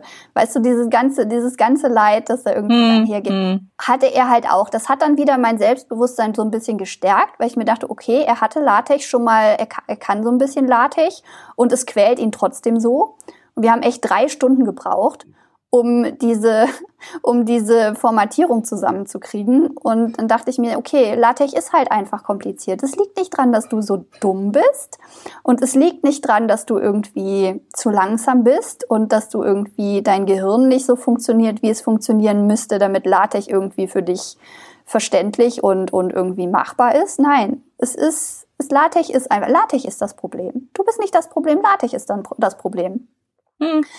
Und dann kam diese unglaublich nette Person auf Mastodon und meinte, ja, komm, dann lass uns doch mal telefonieren und dann sharest du deinen dein Bildschirm mit mir und dann zeigst du mir das und dann machen wir das und dann löse ich dieses Problem für dich. Und dieses Problem war mit zwei Zeilen Code gelöst. Zwei, zwei Zeilen. Aber wenn man die Lösung kennt, ist es immer einfach. zwei Zeilen und Ela, ich sag dir, ich war so glücklich. Dieser ganze Schmerz hat auf einmal aufgehört. Und die Anführungszeichen waren genauso, wie ich das wollte. Und der hat meine N-Dashes und M-Dashes und ich musste nicht mal irgendwas an dem Pfeil rumfuschen. Ich musste einfach nur diese zwei Zeilen Code in die Präambel tun, beziehungsweise die eine Zeile, die, die, die eine Zeile musste, musste hinter das Beginn-Dokument, äh, damit es wirklich als allerletztes geladen wird und nicht noch irgendwelche anderen Sachen dazwischen funken können. Und dann hat das einfach funktioniert und ich kann den Text einfach reinschmeißen und der macht das einfach. Und das war so, oh mein Gott. ah, ah, das war so wunderbar und ich bin immer noch so dankbar. ja, naja, und jetzt hat es sich dann halt so begeben, dass ich meinen Text mit LaTeX setzen werde. Und ich meine, ich habe zwischendurch, ich weiß nicht, ob ich das dir gegenüber erwähnt habe, aber ich habe es Hase gegenüber erwähnt, dass ich fest entschlossen bin, da ein Template draus zu machen und ähm, so quasi SP-Buchsatz minimalistisch zu machen. So mhm. für Leute, die halt wirklich nur, nur Text und irgendwie dann vielleicht ein kleines Bildchen für einen Szenentrenner wollen. Und ansonsten einfach nur das. Und das halt zu erklären und auch anhand von Beispielen zu, zu zeigen, wie man irgendwie seine Datei vorbereitet am besten ähm, und wie das alles, wie das alles möglichst reibungslos verläuft und das dann halt auch irgendwie im Internet zur Verfügung zu stellen. Ich weiß noch nicht genau, ob ich der, dem Menschen, der SP-Buchsatz gesagt habe, das erzählen will. Und sagen will so, hör mal, wenn bei dir nochmal irgendwie so ein, so, ein, so ein Spezialist anklopft wie ich, der sich völlig überfordert fühlt und eigentlich nur ein paar winzig kleine Sachen machen will, verlink dem doch mal das hier. Hm. Vielleicht kommt, vielleicht kommst du damit besser. Ich weiß es nicht. Ich habe, ich habe keine Ahnung. Ich habe so ein bisschen Angst da, da, dazu sagen so, hey, guck mal, ich habe keine Ahnung, was ich tue und wir sind irgendwie auch so ein bisschen aneinander geraten mit unserer Art und Weise und so, aber ich habe hier mal, ich mach dir mal hier die Leute abspenstig, aber ich meine, er, er, er ist schon auch sehr nett und er ist schon auch so voller Leidenschaft dabei und all sowas und keine mhm. Ahnung. Wir werden, wir werden, wir werden sehen, aber das habe ich auf jeden Fall vor. Ähm, ich muss jetzt noch ein bisschen Detox machen. Also da irgendwie. ja, das, das äh, verstehe ich. Und da erstmal irgendwie wieder so ein bisschen Distanz zu kriegen und das auch irgendwie in meinem Kopf so ein bisschen sortieren, wie ich das jetzt eigentlich genau, genau machen will. Weil ich mir halt im, im, im, Gegensatz, im Gegensatz zu der Person, die die SP-Buchsatz geschrieben hat, bin ich halt noch sehr nahe dran an der Person, die keine Ahnung hat, wie das alles funktioniert. Hm. Und entsprechend ähm, kann ich mir kann ich mir das Niveau besser vorstellen, auf dem ich das erklären muss, damit jemand, der wirklich null Ahnung davon hat und der wirklich aus dem Clicky Bunti auch kommt, weil ich meine, ich hatte den Vorteil, ich lerne Python und ich habe vorher mhm. schon HTML-Webseiten geschrieben und all sowas und grundsätzlich die Funktionsweise von LaTeX ist, ist jetzt kein, keine, keine große Neuigkeit und kein Mysterium für mich. Ja, also das, das, das ergibt alles Sinn, aber es ist, wenn du in LaTeX die eine Sache machst, macht das was anderes kaputt. Und wenn du dann das reparierst, ja. macht das wieder was anderes kaputt, so gefühlt. Ne? Und es, es ist, es ist einfach schwierig. Und ja, aber halt hinzugehen und, und LaTeX irgendwie für, für Leute zugänglich zu machen, die wirklich null Ahnung davon haben und nur ein bisschen was machen wollen, irgendwie so formatmäßig, möchte ich das, möchte ich das halt machen. Ich, ich würde dich da auch gerne als Versuchskaninchen verwenden. Oh Gott und wird dir das dann mal, wenn ich, wenn ich das soweit fertig habe, Ela schweigt. es wird still am anderen Ende. ähm, nee, ähm, würde ich dir das mal, würde ich dir das mal rüberschieben und dich so als Versuchskaninchen verwenden, weil du ja irgendwie jetzt so auch Programmieren und so jetzt irgendwie überhaupt gar keinen Draht und nicht wirklich Kontakt zu hast, ne?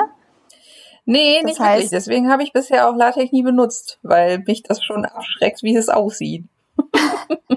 Okay, aber da, ich würde dir, ich dir das dann halt einfach mal zuschieben und dir irgendwie auch einen Text irgendwie zu geben, mit dem du da irgendwie mal rumspielen könntest und das ausprobieren könntest. Und dann könntest du mir mal sagen, wie das so, wie du dich so fühlst ob das irgendwie sehr schlimm ist, sehr schrecklich oder ob das so geht und ob du es irgendwie verstanden hast und ob du es irgendwie benutzen konntest und ob das irgendwie für dich eine schmerz, schmerzfreie oder schmerzarme LaTeX-Erfahrung war oder irgendwie, wo du sagst so, okay, ähm, ich habe jetzt nicht unbedingt die Sunk Cost Fallacy aktiviert bei mir, dass ich so denke, boah Gott, jetzt habe ich mich mit diesem Scheiß auseinandergesetzt, jetzt muss da auch irgendwie Nutzen für mich rauskommen, sondern dass du so am Ende sagst so, ach ja, das war ja jetzt für den für den für den Aufwand, den ich da reinstecken musste, ist das ja ein echt gutes Ergebnis, weißt du? So. Ja, ja, ja, ja, ich verstehe. Ja, ja, ja, ja. Genau. Ja. Und ja, das ist das ist so mein Plan den ich jetzt hier verkünde. Ich habe festgestellt, wenn ich mir Sachen in den Kopf setze, dann mache ich die auch. Jedenfalls meistens, solange sie mich nicht wirklich zum Weinen bringen. Oh. Ich meine, Latex, ich habe Latex, wie oft habe ich Latex schon versucht? Ich habe es immer wieder mal sagen, versucht. Offensichtlich machst du, offensichtlich machst du auch Dinge, die dich zum Weinen bringen. Ich bin ja, ich bin ja nicht auf den Kopf gefallen. Ich bin ja, das ist doch alles keine, das ist doch alles keine Drachenmagie und, und, und Raketenwissenschaft und was weiß ich was. Und trotzdem ja. hat es mich immer wieder zum Weinen gebracht. Obwohl ich gar nicht so viel will. Ich will doch nur, ich will doch nur ein paar Sachen formatieren. Ich will doch nur eine oh. Schriftart und ein bisschen Zeilenabstand. Das ist ein bisschen zentriert. Das ist doch alles, was ich will. Aber nein, nein. Nein, LaTeX oh. macht das alles schwierig. Ja, aber jetzt habe ich jedenfalls, jetzt habe ich jedenfalls diese Präambel, diese Präambel, die mir irgendwie, die mir taugt und die mir das so macht, wie ich das will und Yay. es ist gut, wenn der Schmerz nachlässt. ja, das, äh, ich wollte sowas ähnliches sagen.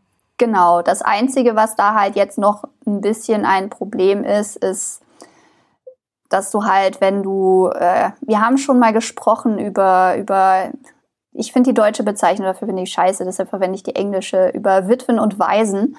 Mhm. Also über letzte Zeilen, irgendwie die erste Zeile von einem Absatz ganz unten auf der Seite und die letzte Zeile von einem Absatz ganz oben auf einer Seite ist halt irgendwie äh, hatten wir drüber gesprochen und ich bin halt der Meinung, solange das irgendwie nicht nur so ein paar Worte sind, ist das jetzt kein Problem. Und es kommt ja auch des Öfteren schon mal vor, ne, dass ich so einen Dialog mhm. habe und dann ist die erste Zeile auf der Ober ganz oben auf der Seite ist halt einfach nur Anführungszeichen, Nein, Punkt, Anführungszeichen. Das ist jetzt auch jo. ein einzelnes Wort. Stört sich daran jemand? Ist das, ja. und ist es so viel schlimmer, dass, dass, wenn das da stünde, wenn, wenn das irgendwie ein Teil von einem Satz wäre? Nein, okay. Ich hatte mal irgendwo hatte ich einen Satz, wo halt irgendwie noch so ein, ein Wort rübergeblutet ist und wo ich ganz einfach irgendwie ein überflüssiges Wort rausnehmen konnte und dann hat das alles gepasst. Und wir hatten ja auch drüber gesprochen, dass ich der festen Überzeugung bin, dass ich meinen Text nicht umformulieren werde, nur damit ich den irgendwie formatiert kriege oder nicht. Hm. Auf der anderen Aber Seite, wenn es irgendwie mit einem Wort geht, und es irgendwie es im Grunde den, den Text nicht verändert, weil ich meine, an manchen Stellen habe ich es auch einfach gelassen, weil ich mir dachte, okay, das ist nur ein und. Ich könnte das und von diesem Satzanfang wegmachen und es würde nicht wirklich was ändern vom, vom Inhalt her. Aber es würde die Emphase ändern, es würde den Rhythmus dieses, dieser, dieser, dieser Sätze ändern, es würde den, mhm. den, die, die, in diesem, dieses und leistet Arbeit. Und dieses und kann ich nicht einfach, kann ich nicht einfach weglassen. So.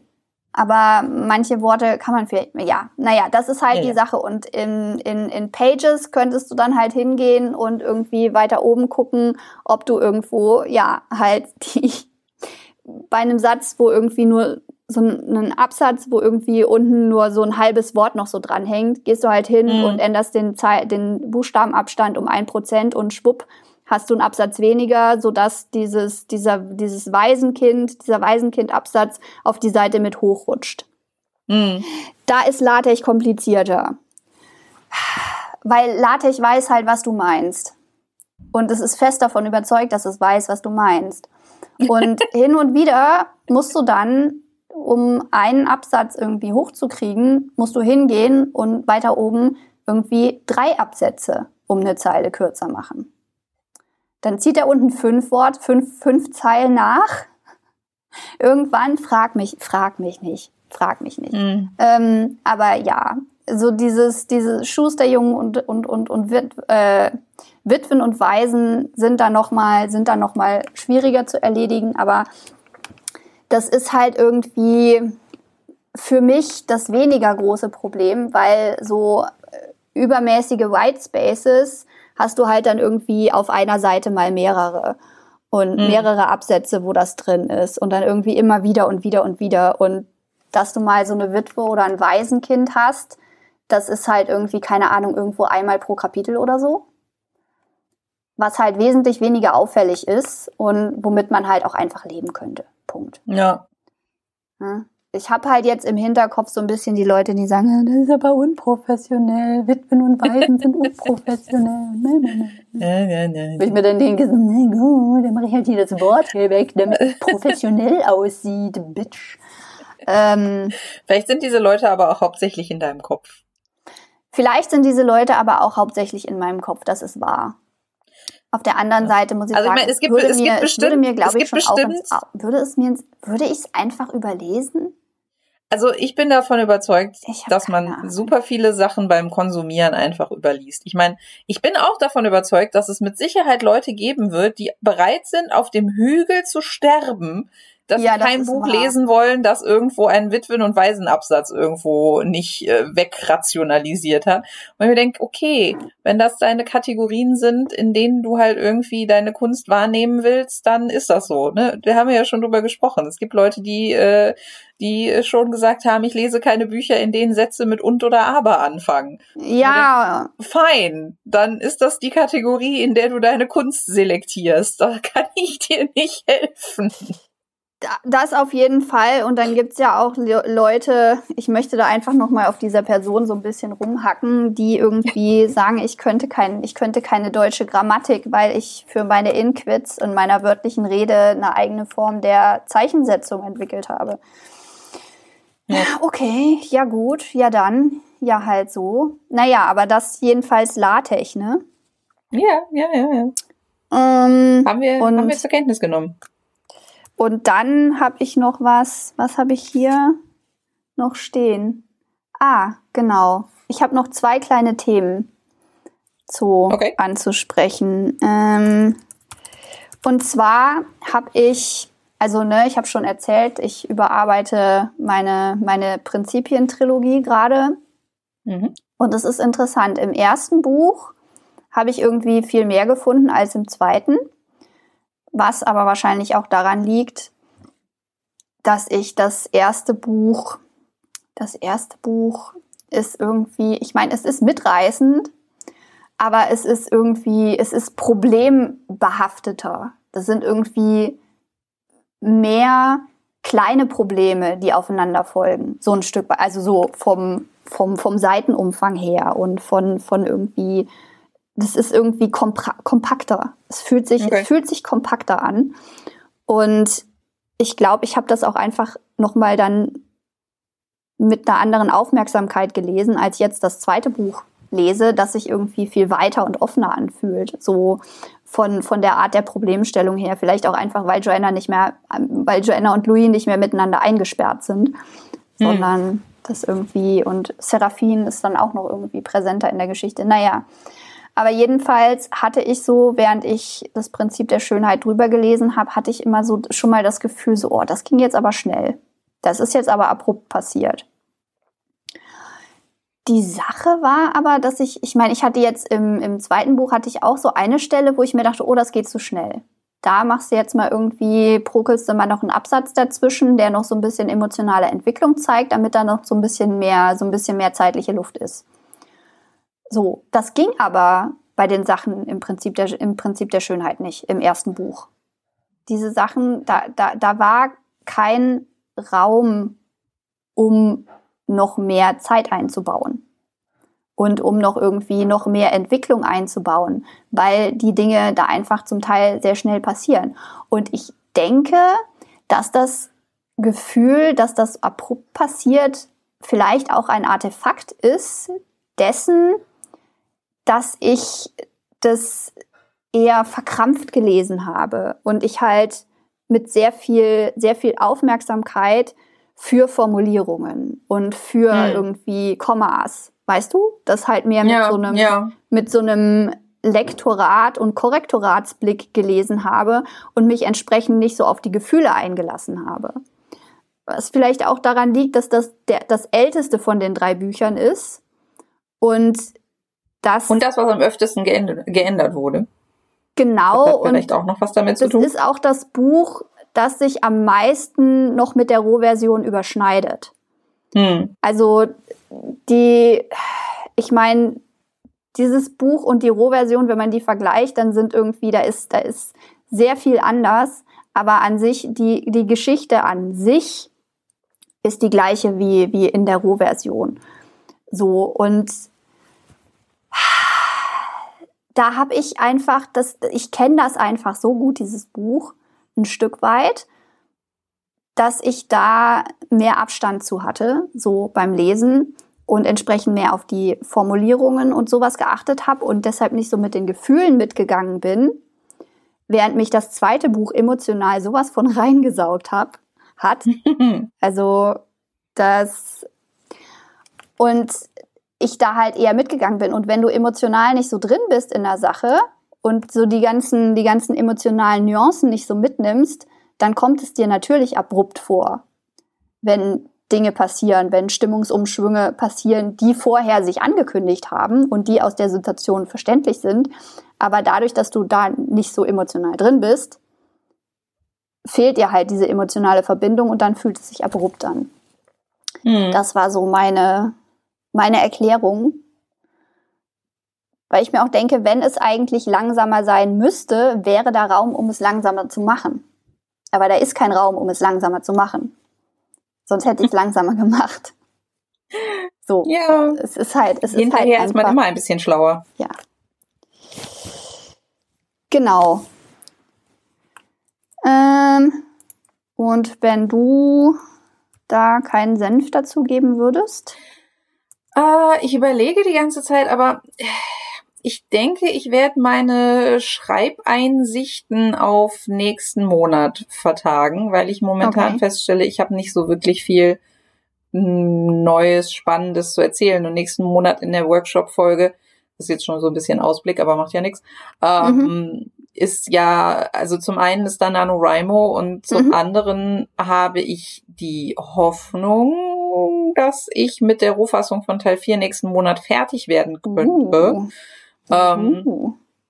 was natürlich dann immer auch noch mal so ein bisschen dazu führt, dass man besser Revue passieren lassen kann, was so, ne, also Mhm. selbst wenn ich nicht ganz fertig sein sollte, wenn wir die Folge aufnehmen, sondern halt irgendwie so im letzten Viertel oder im letzten Fünftel oder irgendwie sowas, Mhm. ähm, glaube ich, könnte das helfen. Ich hätte vielleicht noch was zum, ich, ich hätte vielleicht noch was zum Bücherlesen zu, äh, zu erzählen. Das hat jetzt nur so tangentiell mit Schreiben zu tun, weil es Bücher von anderen Leuten sind, die ich gelesen habe, aber das würde ich dann vielleicht zum Ende machen. So okay. Okay, Bonus. okay. Dann mache ich mal jetzt hier mein eines Thema noch, weil ich habe nämlich, ich meine, das hätte ich vielleicht auch zu den Leserunden äh, erwähnen können, aber mir ist es jetzt gerade erst eingefallen, als ich es hier klein gekritzelt auf meinem Zettel las. Ich habe in, in meiner Leserunde eine Review gekriegt, die sich relativ im Vergleich sehr intensiv, beziehungsweise in den anderen, in den anderen Reviews kam das überhaupt nicht vor, aber die äh, über das Thema Drogen gesprochen hat. Mhm. Und es war für mich so ein Moment so, Moment, Drogen? Ach so, ja, stimmt. Louis nimmt Was Drogen. ist halt das? In- dachte, in ist, das, ist das in meiner Louis Geschichte drin? Und Ja. ich, ich sitze hier so und denke mir, ja, das Ja. ist da drin. Durchaus. Louis nimmt, Louis nimmt harte Drogen, das stimmt. Und hat halt dann darüber gesprochen, dass irgendwie sich das Buch mit, mit der, damit beschäftigt, wie problematisch Drogenkonsum ist und wie destruktiv das sein kann. Und Ja. ich hatte so das Gefühl, habe mich dann so gefragt, habe ich irgendwie keine Macht den Drogen irgendwo in dieses Buch reingeschrieben? Also es war glaub, schon merkwürdig, so- weil für mich Ich glaube, es ist mehr so ein Show. Ich glaube, man, man erlebt das halt mehr oder weniger so als, als Eskapismus Mittel, Ja. Das aber eigentlich mehr kaputt macht, als es hilft. Das ist halt mehr so, das, das ist halt mehr so unterschwellig in der Story. Ich glaube, da braucht man gar okay. nicht so sehr viel direkt drüber sprechen. Das ist halt irgendwie schon sehr offensichtlich. Okay, ne, weil so für mich als, als Autorin war jetzt so weniger das Problem, dass Louis Drogen nimmt, also dass Louis äh, Morphin und, und Heroin nimmt, sondern das Problem war, dass er da hin und wieder mal einen kalten Entzug macht, wenn er sich quälen will. So, also es ist nicht der Konsum der Drogen ist nicht das Problem, sondern dass er seine körperliche, seine rein körperliche Abhängigkeit ähm, benutzt, um sich weh zu tun. Und ich naja, meine. Aber das ist ja tatsächlich auch, das ist aber tatsächlich ja auch eine Situation, in der andere Süchtige ja durchaus auch sein könnten, weil die meisten, also was heißt, das ich schließe jetzt natürlich wieder hart auf Dinge, von denen ich keine Ahnung habe, aber ja, bei, ja. bei zumindestens so aus, aus den, aus den Selbsterfahrungen von Süchtigen spricht ja auch oft so eine gewisse, so ein gewisser Selbstekel, weißt du, so ein ja. gewisser Selbsthass auch da, darauf, dass man, dass man diese Sucht halt einfach nicht los wird. Von daher ist das ja. vielleicht dann auch tatsächlich irgendwie diese, diese äh, Erfahrung, dass man den Entzug halt zwar auch irgendwie vielleicht macht, weil man sich denkt, ja, Drogen sind, sind ungesund, aber weil man mhm. den, aber weil man vor allen Dingen das halt so als, naja, als Weg sieht, um sich selber dafür, für seine ekelhafte Existenz zu bestrafen ne? Mhm. Das dann halt in deinen, in, in den giftigen Stimmen in deinem Kopf halt sich dann so abzeichnet. Ja.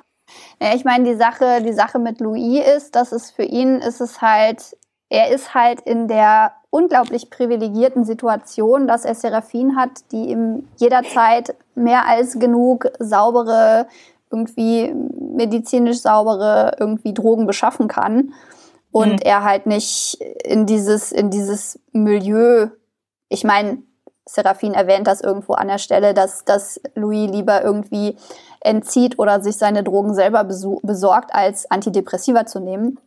Mhm. Ähm, aber es ist halt, er ist halt nicht in dieser, in dieser typischen Junkie-Situation, die man irgendwie aus diesen Geschichten kennt, deren Message ist, so keine Macht in Drogen. Sondern für ihn ist es halt, ist das halt irgendwie Selbstmedikation, um sich selbst am Leben zu halten und der Punkt, wo ich, ich meine, ne, Seraphin ist ja auch süchtig, also sie, sie raucht mhm. und äh, trinkt hin und wieder mal, aber die, die Sucht in meinem Buch ist in der Hinsicht unorthodox dargestellt, dass du halt Seraphin hast, die sie, sie will eigentlich nicht, nicht wirklich rauchen. So, und das ist, ist auch immer wieder, hast du, hast du Szenen, wo sie irgendwie, sie steckt sich die Kippe an, dann raucht sie ein bisschen, dann drückt sie sie aus, dann steckt sie sie wieder an, dann knippt sie, dann schmeißt sie sie doch weg, zündet sich doch wieder eine an. Also da, da merkt man so, sie will eigentlich gar nicht rauchen. Und mhm. das ist irgendwie,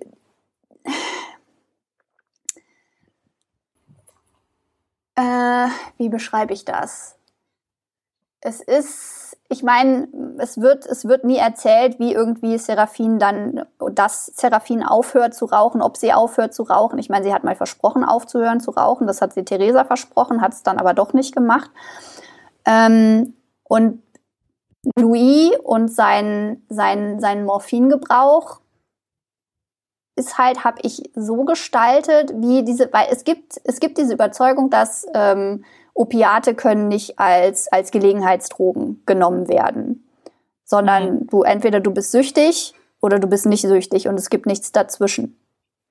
Und es ist aber vollkommen möglich, hin und wieder mal übers Wochenende sich einen Schuss zu setzen und den Rest der Woche vollkommen normal zu funktionieren und keine Entzugserscheinungen zu haben und all sowas.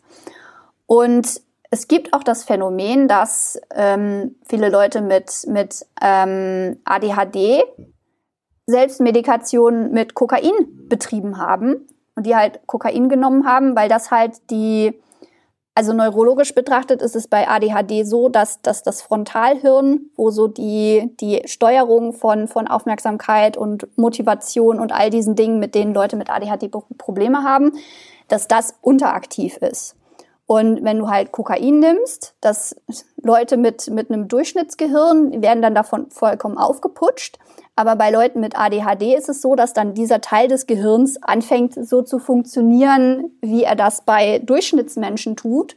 Und die dann eben diese ganzen Exekutivfunktionen dann besser unter Kontrolle haben, weil einfach der Teil des Hirns, der dafür zuständig ist, das nimmt. Und äh, Leute, die eben als ADHD-Medikation Kokain nehmen, wenn du denen dann äh, Adderall gibst oder irgendwie was anderes, das, das eben die gleiche Funktion hat, aber nicht Kokain ist, dann wird da, da wird kein Gedanke an Kokain verschwendet. Und das ist jetzt auch nicht, das ist bei diesen Menschen dann auch nicht diese, so eine Kokainsucht, wie eben bei Kokainsüchtigen das wäre, hm. sondern diese Substanz wird verwendet, um diesen Zweck zu erfüllen, das Frontalhirn anzuregen. Und darüber hinaus besteht keine Beziehung zu dieser Droge. Also es, es entsteht keine Kokainsucht. Und hm. daran angelehnt habe ich für Louis ist es eben so, er ist, er ist körperlich auf jeden Fall definitiv abhängig. Sein, sein, sein Körper fragt auch nicht unbedingt nach, ob, ob irgendwie der Rest von ihm jetzt Bock hat, sich einen Schuss zu setzen, sondern wenn irgendwie, wenn er irgendwie pennt und dann kriegt er Entzugserscheinungen, wird er wach, steht auf, nimmt seine Drogen, geht wieder schlafen und stellt das im Nachhinein nur fest, weil irgendwie eigentlich sollte er jetzt Entzugserscheinungen haben, aber er hat keine. Also hat er sich offensichtlich irgendwie zwischendurch einen Schuss gesetzt und sein Körper war nicht der Meinung, dass er sein Bewusstsein irgendwie darüber informieren muss. So. es ist aber eben diese rein körperliche Abhängigkeit. Mhm. Und er nimmt die Droge zwar, um eben seine psychischen Probleme so ein bisschen zu lösen, um hin und wieder mal irgendwie so ein bisschen so ein High zu haben und den Rest der Zeit eben ja gehalten zu werden quasi von von Opiaten. Also wenn man das, wenn man wenn man ähm, na, das halt diese, diese, diese eher unterschwellige Opiatwirkung zu haben. Und mhm. in dem Moment, als er dann anfängt, Antidepressiva zu nehmen, fällt halt dieses, dieses ähm, psychologische Bedürfnis danach, die Droge zu nehmen, fällt halt weg. Weil das, was er mit der Droge erreichen will, nämlich dass er sich weniger depressiv fühlt, wird halt durch das Antidepressivum erledigt. Und hm. so ist es für ihn halt kein großes Problem, aufzuhören, Heroin und, und Morphium zu nehmen, weil er macht halt seinen, seinen Fentanyl-gestützten Entzug, der halt irgendwie dazu führt, dass er kaum Entzugssymptome hat, weil die Entzugssymptome kommen daher, dass eben die ganzen ähm, runtergeregelten, runtergeregelten Opiatrezeptoren ähm, und irgendwie, es ist Dysregulation, auf jeden Fall, es ist Dysregulation und, und, und die, da findet der, der findet das Gehirn, findet aber wieder in, in eine Homöostase. Also die, die Verfügbarkeit von, von Opiaten und die Menge der Rezeptoren für diese Opiate pendelt sich dann halt wieder ein. Ne? Und nur wenn du irgendwie schneller das Opiat zurückschraubst, als dein Körper diese Rezeptoren zurückschrauben kann, dann kriegst du Entzugserscheinungen. Aber wenn du das so langsam runterschraubst, die Dosis, dass dein Körper mit dem Abbau der Rezeptoren hinterherkommt und quasi immer relativ in der Homöostase bleibt, hast du halt praktisch keine, keine Entzugserscheinungen. Und mhm. so entzieht er halt. Und entsprechend entzieht halt auch entsprechend ohne, ohne, ohne einen krassen Drogenhunger zu haben und sowas. Und dann hat er, hat er schon sein Antidepressivum und deshalb ist das, ist das halt im Grunde für ihn keine, keine, keine Story irgendwie über Sucht und Entzug und irgendwie Heilung von der Sucht, sondern sein Problem ist eben die Depression und es geht um die Heilung der Depression und Opiate waren in diesem ganzen, in dieser ganzen Reise irgendwie nur so ein Schritt und so ein, nicht irgendwie ein Thema, sondern ein Mittel, um mit mhm. diesem Thema umzugehen, weißt du? Naja, gut, aber das ist, äh, kann ja durchaus auch bei vielen anderen Süchtigen der Fall sein. Und dass es halt vordergründig nicht darum geht, irgendwie diese Droge zu konsumieren, sondern dass es halt vordergründig darum geht, dass, oder, ne, dass halt das eigentliche Problem halt irgendwo anders Ja, ja, ja, ja, nee. Von das, daher das, würde ich das, das jetzt nicht devalidieren wollen so. als äh, Geschichte, in denen es auch darum geht, mit, seinen, mit seiner Drogensucht umzugehen, weil das ist es schon. Es ist jetzt halt, wie, wie du sagst, es ist jetzt halt nicht unbedingt so die typische Junkie-Story, aber es ist halt genau. ein Mensch, der halt herausfindet, oder was heißt herausfindet, aber ne, ein, ein Mensch, der halt einen Weg findet, mit dem eigentlichen Problem, das er hat, nämlich mit seiner mentalen Gesundheit umzugehen und so, mhm. dass er halt auf die Drogen danach nicht mehr angewiesen ist. Ja, ne, die, die Sache ist halt, die Sache ist halt, und deshalb, deshalb sagt man halt auch Suchterkrankung, ähm, es macht schon auch, wenn du, wenn du dann, wenn du dann entzogen hast, ist das Belohnungszentrum deines Gehirns, weil das ist es auch, was, was, was Opiate sehr stark ansprechen.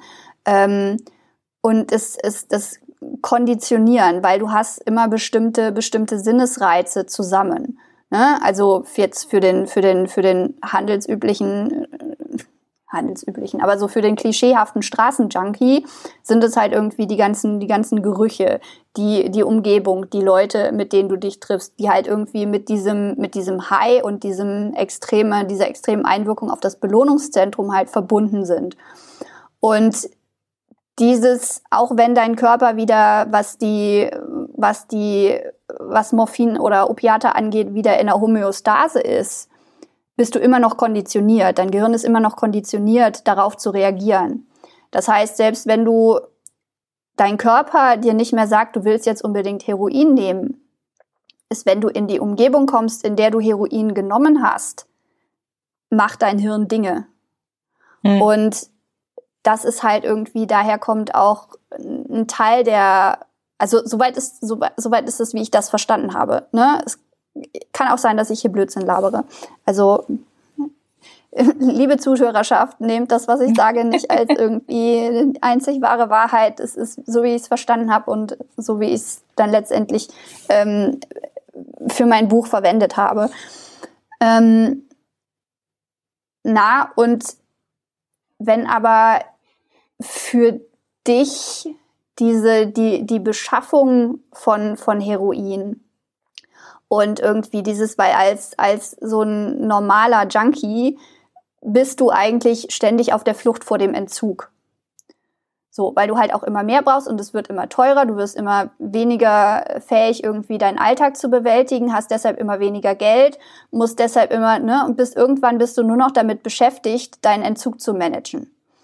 Und das wirkt sich halt auch, das, dein Gehirn lernt dabei sehr viel, während du dabei bist, beschäftigt bist, deinen Entzug zu managen und Angst davor zu haben vor Entzugssymptomen und dann endlich die Erleichterung, wieder einen Schuss zu kriegen.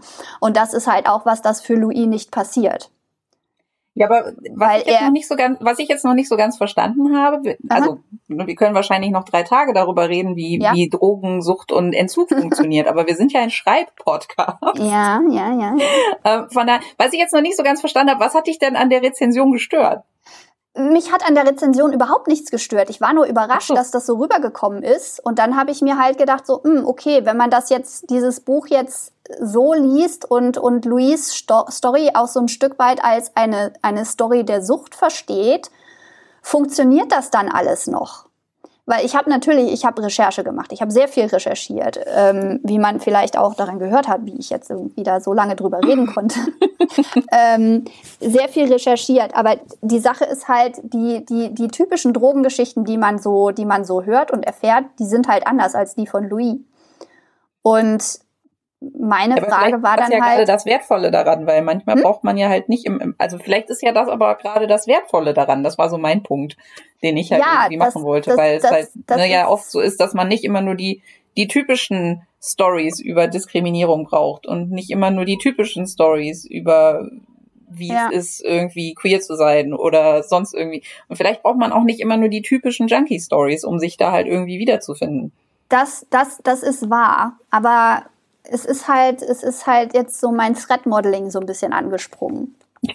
und ich musste halt für mich in meinem Kopf halt nochmal durchgehen, warum ich das jetzt eigentlich so geschrieben habe, wie ich es geschrieben habe. Und ich habe natürlich an mich auch den Anspruch, dass es irgendwie, dass es irgendwie realistisch ist und dass mhm. die Dinge sich tatsächlich irgendwie ereignen und nicht nur behauptet werden. Und das, ja, das, das, wahrscheinlich war es das einfach, was ich, was ich erzählen wollte, dass durch diese Review mein Thread-Modeling so ein bisschen angesprungen ist und ich mir nochmal Gedanken darüber gemacht habe, wie ist denn jetzt eigentlich, wie, wie beschreibt dieses Buch Drogen und Sucht? Und ich denke mir, dass es im Rückblick, ich meine, ich habe ich hab für Louis, ich habe gut recherchiert, ich würde da nichts, nichts dran ändern und wenn Leute halt nicht in der Lage sind, irgendwie den Unterschied zu erkennen zwischen einer Story, in der irgendwie die ständige Flucht vor Entzug eine wichtige Rolle spielt und, und irgendwie das, die, die Psyche prägt. Während Louis, für den ist halt, für den ist halt Morphin zu nehmen, ist nicht wirklich viel anders, als wenn er Hunger hat, an den Kühlschrank zu gehen. Mhm. Und ja, das High ist toll, aber er kann sich, ich meine, das ist dann auch später, wenn irgendwie beschrieben wird, wie er und, äh, und Seraphin zusammen kiffen ähm, dass das für ihn der Rausch anders ist als für Seraphin, weil er eine andere Haltung dazu hat als Seraphin und all sowas. Und es findet da alles statt und mit Seraphin, die irgendwie aufhören möchte, ist aber irgendwie ja, dieses, wenn, wenn Seraphin eine raucht, ist das, denn vor allem wenn sie dann irgendwie emotional in, Aufruhr, in Aufruhr ist, während sie eine raucht, ist das halt ein, ein, ein endloses Spektakel, in dem Seraphin mit dieser Kippe interagiert, die sie eigentlich gar nicht rauchen will, aber sie raucht sie trotzdem und sie will aber nicht und sie raucht sie trotzdem. Mhm. Ähm, so, ja, das denke ich mir, dass es, dass es schon ein relativ ausgewogen darstellt, was irgendwie Sucht, nee, was Sucht sein kann. Das, das, das, das lässt es wirken, als hätte ich irgendwie eine Message. Ich habe keine Message. es ist einfach so, wie die Leute sind. Die Leute sind einfach so. Und ich habe halt nur recherchiert, ob das, was ich weiß, wie die Leute sind, ob das realistisch ist. Und naja, aber wie gesagt, wenn das, wenn das jemand irgendwie darin wiedergefunden hat, dann hat es ja offensichtlich für diese, für, für diesen Lesenden ja funktioniert. Ja, ich meine, diese Leserin ist jetzt noch nicht an der Stelle gekommen, an der Louis irgendwie dann kein Morphin mehr nimmt und irgendwie nicht wirklich ein Problem damit hat. Also vielleicht kommt dann noch ja, gut, aber oder? ist ja auch nicht ein, ja, aber oder hat er wie du es halt eben gelesen? beschrieben hast, es ist ja nicht einfach so äh, Schnips und äh, dann war alles super, sondern es geht ja einher mit sehr vielen anderen lebensverändernden Einschnitten, die da so passieren.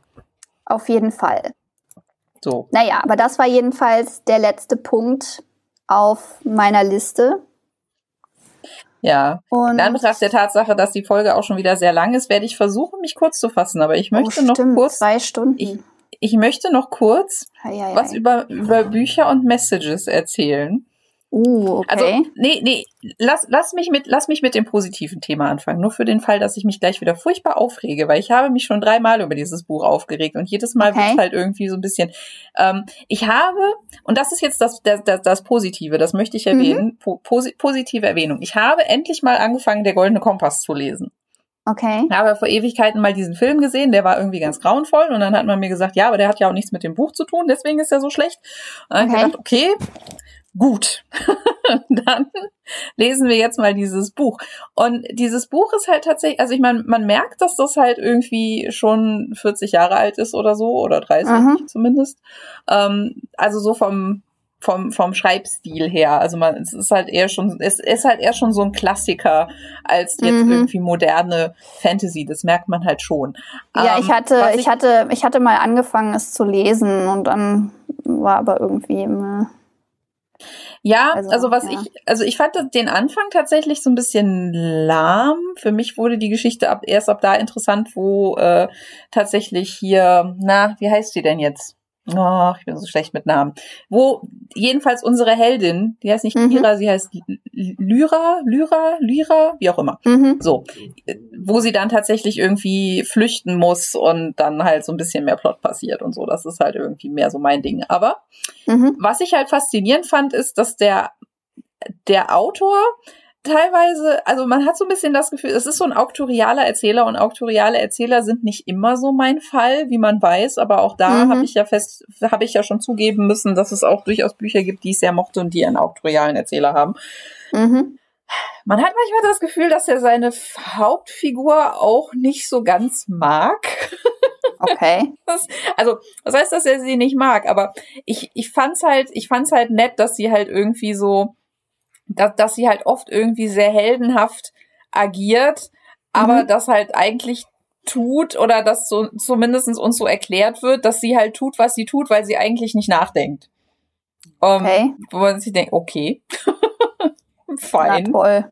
Um, ähm, so, weil, weil, sie, weil sie sich halt gerne prügelt macht sie diese Dinge und nicht unbedingt, weil das, weil, weil sie sich das irgendwie von langer Hand irgendwie überlegt hat. Das fand ich irgendwie okay. ganz, das, das fand ich irgendwie ganz nett. Das war mal so ein anderer, so, so ein anderer Chosen One. Also sie ist halt insofern Aha. natürlich the Chosen One, was mich halt so ein bisschen, hm, was mich, äh, fand ich halt so ein bisschen unnötig, dass es halt so, ja, und sie ist so wichtig für unsere Welt und das wird halt irgendwie von irgendwelchen Nebencharakteren wird das halt ständig erwähnt. Das, mhm. das ist halt irgendwie so in Übereinstimmung mit der Prophezeiung und bla. Mhm. Aber wir dürfen ihr das auf keinen Fall sagen, weil wenn sie weiß, dass sie irgendwie eine besondere Bedeutung hat, dann könnte sie das ja verändern. Und sie muss ja genauso sein, wie sie ist, damit das so funktioniert, wie es soll. Und ich denke, äh, okay, okay, fein. Hm, hm, mhm. Warum auch nicht? Ähm, auf der anderen Seite fand ich es halt schön, dass wirklich dass, dass wirklich 90 Prozent der Erwachsenen in diesem Buch halt grauenvolle Menschen sind. Mhm. Und das deswegen, und das fand ich großartig, am Ende der Twist ist, dass sie halt, dass, dass sie halt beschließt, dass das, was diese Menschen versucht haben, ihr zu erzählen, was böse ist. Mhm. Ne, weil das wird halt auch irgendwie so diese ganzen Experimente an Kindern und sowas wird halt nachher irgendwie alles so ein bisschen religiös verbrämt. So, mhm. so diese, so Religion und Wissenschaft sind da halt irgendwie so eine unheilige Allianz eingegangen. Mhm. Und äh, ne, das wird halt alles so, ja, und das ist, äh, wir, wir, wir merzen die Erbsünde aus und bla, wird halt alles irgendwie so religiös verbrämt. Und sie dann halt nachher da steht und halt mit ihrem Dämon zusammen halt irgendwie beschließt, dass sie festgestellt haben, dass alle Erwachsenen, die behauptet haben, sie würden halt irgendwie was Gutes tun wollen, eigentlich nur böse Sachen getan haben. Mhm. Weswegen es logisch ist, dass das, was diese Menschen alle böse finden, gut sein muss. Mhm. Und dass sie deswegen jetzt losgehen sollte, um rauszufinden, was dieses Ding ist, weil das muss gut sein, wenn nur böse Menschen es böse finden. Ja, das, das. Ich fand das, das, das war, also, das, das klingt jetzt so simpel, aber das war halt irgendwie so für so einen Twist in so einem Buch, dass ich mir dachte, ja. Ja. Ja. So, so, so wie Kinder mit fanatischer Religion umgehen sollten, meiner Meinung nach. Guck die Leute an, die das behaupten und was die so tun. Mhm. Nicht, was sie sagen, sondern was sie tun. Ja. Und wenn du feststellst, dass das, was sie tun, irgendwie böse ist, dann kannst du darauf rückschließen, dass das, was sie sagen, auch böse ist. ja. Also, ich fand das, das, das war so, na, das, das war so ein bisschen so, so gelebte Message. Das fand ich irgendwie ganz nett. Ähm, mhm. Ähm, außerdem fand ich es halt irgendwie sehr eindringlich beschrieben. Ich meine, das Buch ist natürlich für etwas jüngere ähm, ja, nicht Kinder vielleicht, aber ich würde jetzt halt denken, dass es halt auch irgendwie eher so für die Altersgruppe 14 plus mhm. gedacht. Also wenn man das als Erwachsener natürlich auch super gut lesen kann, aber ähm, es ist natürlich so, an einigen Stellen ist das Vokabular unabhängig von den, von den Fantasy-Wörtern, ist es halt schon so, dass du jetzt nicht halt so super äh, verbose Sätze hast oder so. Aber gerade deswegen fand ich es halt sehr eindringlich, wie halt beschrieben wird, wie es sich anfühlt, wenn man die Kind, also wenn man von seinem Dämon getrennt wird. Okay. Das äh, erfahren wir halt nur in, in, in Liras Fall, äh, mhm. also aus ihrer Perspektive, weil diese Experimente beziehen sich ja darauf, dass diese komische religiöse Sekte sich halt irgendwie in den Kopf gesetzt hat, dass äh, wenn man die, wenn, wenn man die Kinder irgendwie von ihren, von ihren Tierdämonen halt irgendwie trennt, dann könnte man sie von der Erbsünde reinwaschen. Aber was, was da, was passiert ist eigentlich, dass sie sie trepanieren. Oh. Ähm, das, das ist halt das, was passiert, wenn du Leute von, von ihrem Dämon trennst. Also wir sehen auch so ein paar Erwachsene, die bei denen das halt irgendwie durchgeführt wurde im Erwachsenenalter und die sind zumindestens noch irgendwie funktional, aber mhm. sind halt auch eher so Zombies. Also nicht ganz, aber ne, mhm. halt schon, schon so tumbe Auftragsbefehlsempfänger irgendwie so. Ähm, aber bei den Kindern, bei denen sie das versuchen, die sterben halt tatsächlich daran oh. irgendwann.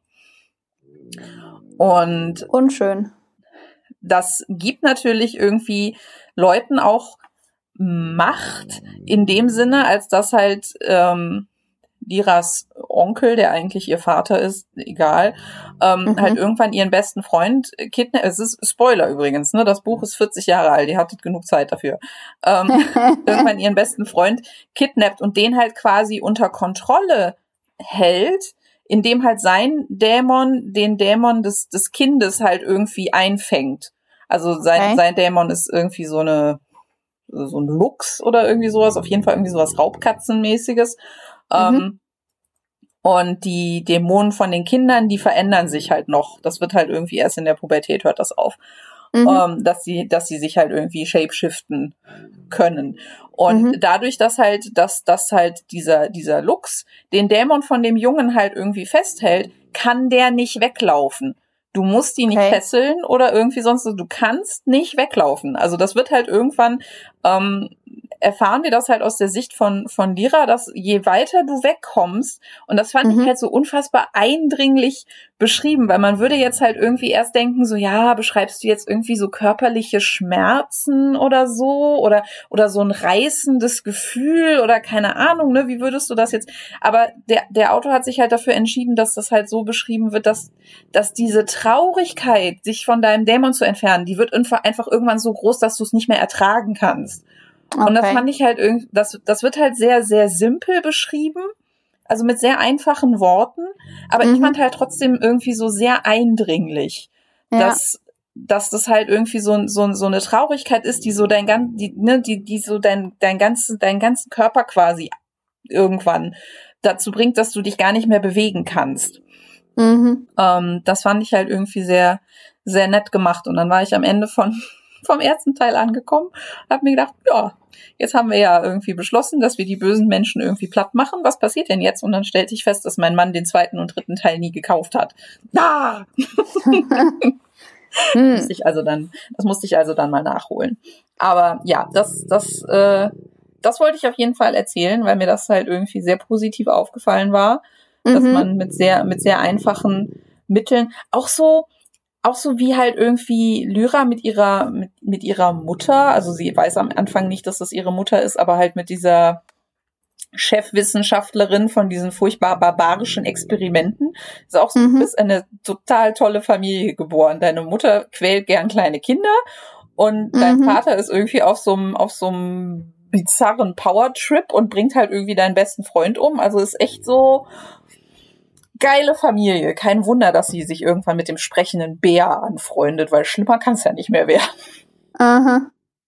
ähm, naja, aber auch ne, so, so, so ganz subtil, ohne dass das irgendwie großartig im Text erklärt wird, sondern das ist halt wirklich nur Subtext, wie halt mhm. irgendwie ihre Mutter und halt deren, deren, ähm, naja, Befehlsausführ-Zombies halt irgendwie so so, so Gaslighting anwenden. Ne? Mhm. So, ja, ja, nein, das hast du dir nur eingebildet. Nein, nein, also Kind, Kind, ne, deine kindliche Fantasie und so, das, das, das, mhm. hast, ne, das ist, das ist alles gar nicht passiert. Das ist halt wunderschön, weil du hast es, das ist wirklich nur Subtext, aber du merkst mhm. halt irgendwie durch, durch die Interaktion, von Lira und ihrem Dämon halt irgendwie, weil die sich ja natürlich auch miteinander unterhalten können. Also die, die Dämonen können auch sprechen. Also zumindest mhm. mit den Kindern. Ich weiß nicht, ob das noch geht, wenn die erwachsen sind, aber ist ja egal. Ähm, mhm.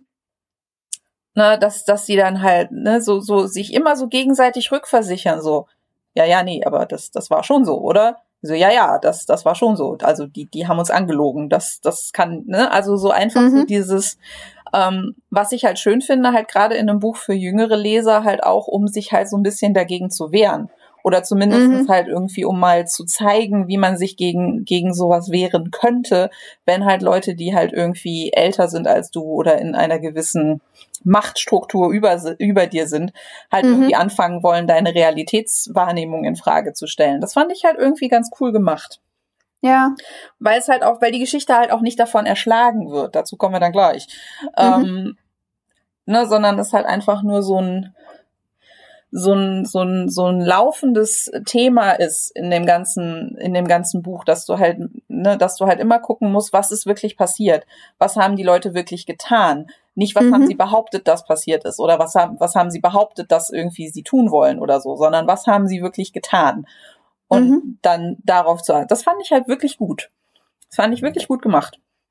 Und wie gesagt, finde ich halt gerade in so einer et etwas jüngeren äh, Altersgruppe oder so für, für früh pubertierende äh, Lesende auf jeden Fall nette Art und Weise, das einzuführen. So diese, ja. diese eigene, diese eigene Wahrnehmung halt auch zu verteidigen, auch gegen Eltern, auch gegen Autoritäten und so. Ja. Ist auf jeden oh. Fall eine wichtige Message. Ja, dann kommen wir zu der Message. ich, ich, la ich las ein Buch, das behauptete, ein Buch zu sein, aber eigentlich nur eine Message war, die ein Cover bekommen hat. Okay. Ähm, und es hat mich, es, es hat mich sehr geärgert. Also es hat mich vor allem, es hat mich umso mehr geärgert, als dass ich die Message eigentlich prinzipiell gut und wichtig finde. Aha. Ähm, aber ja, über das Buch habe ich mich halt, also ich weiß, ich, ne, viele Leute mögen dieses Buch. So, mhm. das erstmal. Ähm, es ist ein Bestseller, es, es, wird auf Amazon vermarktet als TikTok-Sensation, bla. Die Autorin kann also wahrscheinlich völlig damit leben, dass ich ihr Buch nicht mag. So, das wird, das wird jetzt auch niemandes Weltsicht irgendwie hoffentlich zerstören oder sowas. Mhm. Ähm, und ich bin auch offensichtlich nicht die Zielgruppe für dieses Buch, dafür bin ich 30 Jahre zu alt. Auch fein. Aber mhm. in, diesem, in diesem Buch geht es darum, also das Buch heißt Cinderella is Dead. So. Mhm. Und ich fand den Titel eigentlich cool. Ich mhm. fand auch das Cover cool. Ne? Also, mhm. also auf dem Cover ist halt so ein, so ein schwarzes Mädchen mit so halt so einem Cinderella-Kleid und irgendwie so Make-up und so, aber halt irgendwie mit so blutigen Kratzern im Gesicht oder sowas. Fand ich gut. Ähm, und die Prämisse ist halt, wir befinden uns halt in einem Märchenkönigreich, in dem halt Cinderella gespielt. Also Disney Cinderella ist wichtig an der Stelle, weil mhm. mit, den, mit den Brüdern Grimm hatte das nichts zu tun. Ähm, und aus dieser Cinderella-Geschichte ist halt in diesem Königreich irgendwie ein, ein Level 9000 Patriarchat entstanden, in dem halt, okay. in dem halt Frauen in regelmäßigen Abständen zu diesen jährlich stattfindenden königlichen Bällen gekarrt werden, um da halt quasi als Sklaven verkauft zu werden. So. Juhu. Weil, weil Frauen halt keine Rechte haben und Männer halt schon. So. Mhm. Okay. Ähm, ne? Habe ich gedacht, ja. Hm. Ich, ich hatte so ein bisschen die Befürchtung, dass das so, dass, dass das so auf diesen etwas lahmen Anti-Disney-Prinzessinnen-Feminismus von 2002 oder irgendwie sowas rauslaufen würde, weil ne, Prinzessinnen sind alle doof, weil feminine Sachen sind alle doof und bla. Mhm. Ähm, ja, das, das war jetzt nicht die Stoßrichtung. Die Stoßrichtung war halt eher so, ne, war halt eher so dieses Patriarchat ist unfair. So, mhm. Patriarchat ist unfair und ist unfair für Frauen, ist vor allen Dingen unfair für, für lesbische Frauen, weil unsere Hauptheldin Sophia ist halt auch noch lesbisch. Mhm. Ähm, und ist halt auch für Männer unfair, eigentlich. Und für mhm. schwule Männer auch. So. Mhm. Und ich denke, ja, ja, ja. Brauchen wir nicht. Kann man so unterschreiben. Kann, kann, ne, kann, kann, man, ja, ist, ist super. Was mich halt nur unfassbar genervt hat, und das eigentlich schon von Seite zwei oder so, oh ist halt, dass, dass Sophia geht mit dieser Einstellung daran. Patriarchat ist unfair, das ist mhm. alles total doof hier, das macht überhaupt keinen Sinn, wie ihr eure blöde Gesellschaft strukturiert habt und warum lasst ihr euch das überhaupt alles gefallen? Mhm. Das ist so die Einstellung, die ich erwarten würde von jemandem wie mir, die ich mhm. irgendwie in einer Gesellschaft aufgewachsen bin, wo ich für solche Ansichten nicht geköpft werde. Mhm. Und jetzt auch so ein Regime treffe. Mhm. Sophia ist aber in diesem Regime angeblich aufgewachsen, mhm. wo man sich dann denkt, warum hat das keinerlei Spuren bei dir hinterlassen? in irgendeiner Form. Weil sie sich die ganzen, also die ersten 50 Seiten bestehen quasi nur aus einer Aneinanderreihung von Szenen, in der Sophia laut und rausposaunt, wie scheiße das alles ist und warum man sich das nicht gefallen lassen soll und dass man das irgendwie alles ändern müsste und bla.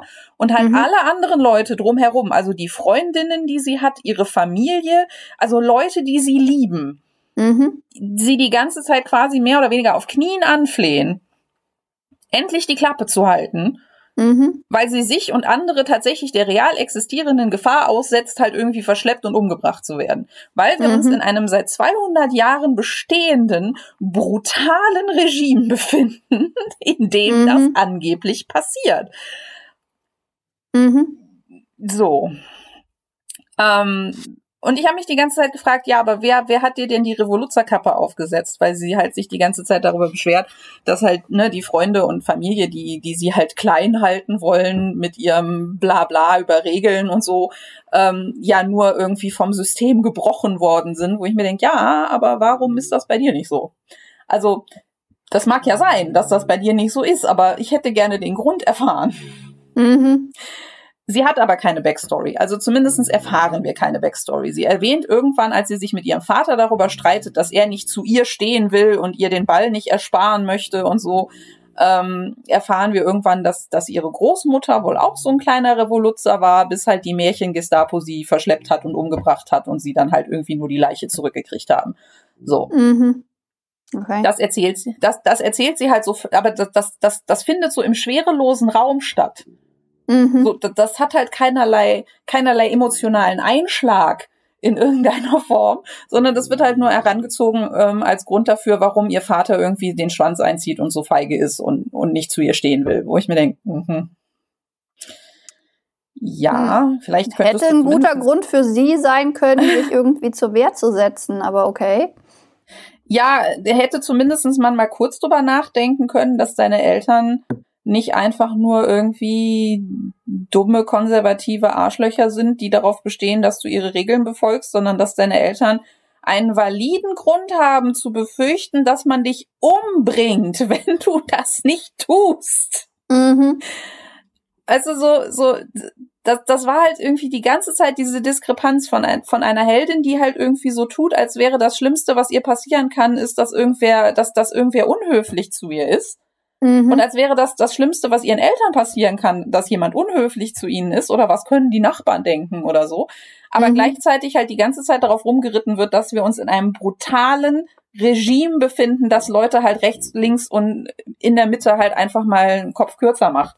Und tatsächlich irgendwie brutale Maßnahmen und auch Durchsetzungsmechanismen hat, um das halt umzusetzen. Und das mhm. in so mhm. einem Regime seinen Eltern vorzuwerfen, dass sie halt irgendwie von dir verlangen, dass du dich an die Regeln hältst, nicht einfach nur irgendwie in deine Parade regnet, sondern mhm. vielleicht irgendwie ein Ausdruck ihrer genuinen Zuneigung zu dir ist, weil sie nicht möchten, dass du äh, getötet wirst, mhm. weil du deine Klappe nicht halten kannst. Ja. Unfassbar. Es hat mich unfassbar aufgeregt. Und dann ist es halt irgendwann so, dass wir die Anführerin der, der, des revolutionären Untergrunds kennenlernen. Okay. Und da fiel die Geschichte dann für mich so ein bisschen auseinander. Okay. Weil die an, es gibt einen revolutionären Untergrund. So, in diesem, in, in diesem Worldbuilding, wo ich mir denke, supi. Das sind halt Leute, die halt irgendwie Statuen in die Luft sprengen und halt irgendwie ne, heretische Flugblätter verteilen und so. Wie man sich halt mhm. halt so einen revolutionären Untergrund in so einem total unterdrückerischen Regime halt so vorstellt. Mhm. Die Anführerin dieses Untergrunds hat eine emotionale Backstory mit okay. generationsübergreifendem Trauma. Okay. Wurde von ihrer Familie außerhalb des Königreichs erzogen, weswegen es total sinnvoll ist, dass sie halt irgendwie auf diese ganzen patriarchalischen Scheißregeln da überhaupt nicht einsteigt mhm. und wurde vor allen Dingen von ihrer Familie mit dem generationsübergreifenden Auftrag erzogen und ausgebildet, dieses mhm. Regime zu stürzen. Okay. So. Das heißt, sie hat die Skills, sie hat die Motivation und sie hat irgendwie ne, sonst alles, was man braucht. Aber unsere Anführerin des revolutionären Untergrunds braucht Sophia dafür, weil Sophia ist ja die einzige, die die Welt so sieht, wie sie wirklich ist. Und sie ist so unfassbar special, dass die Revolution nicht ohne sie auskommt. Obwohl, äh. sie irgendwann sel obwohl sie irgendwann selber sagt, ja, aber ich kann doch eigentlich nichts. Ja, aber du bist unsere Flamme, die uns antreibt. So. Äh. What? du, ja, also, hm. Also, no shame for a power fantasy, aber ähm, mhm. das, das wurde ein bisschen lächerlich an der Stelle. Ja.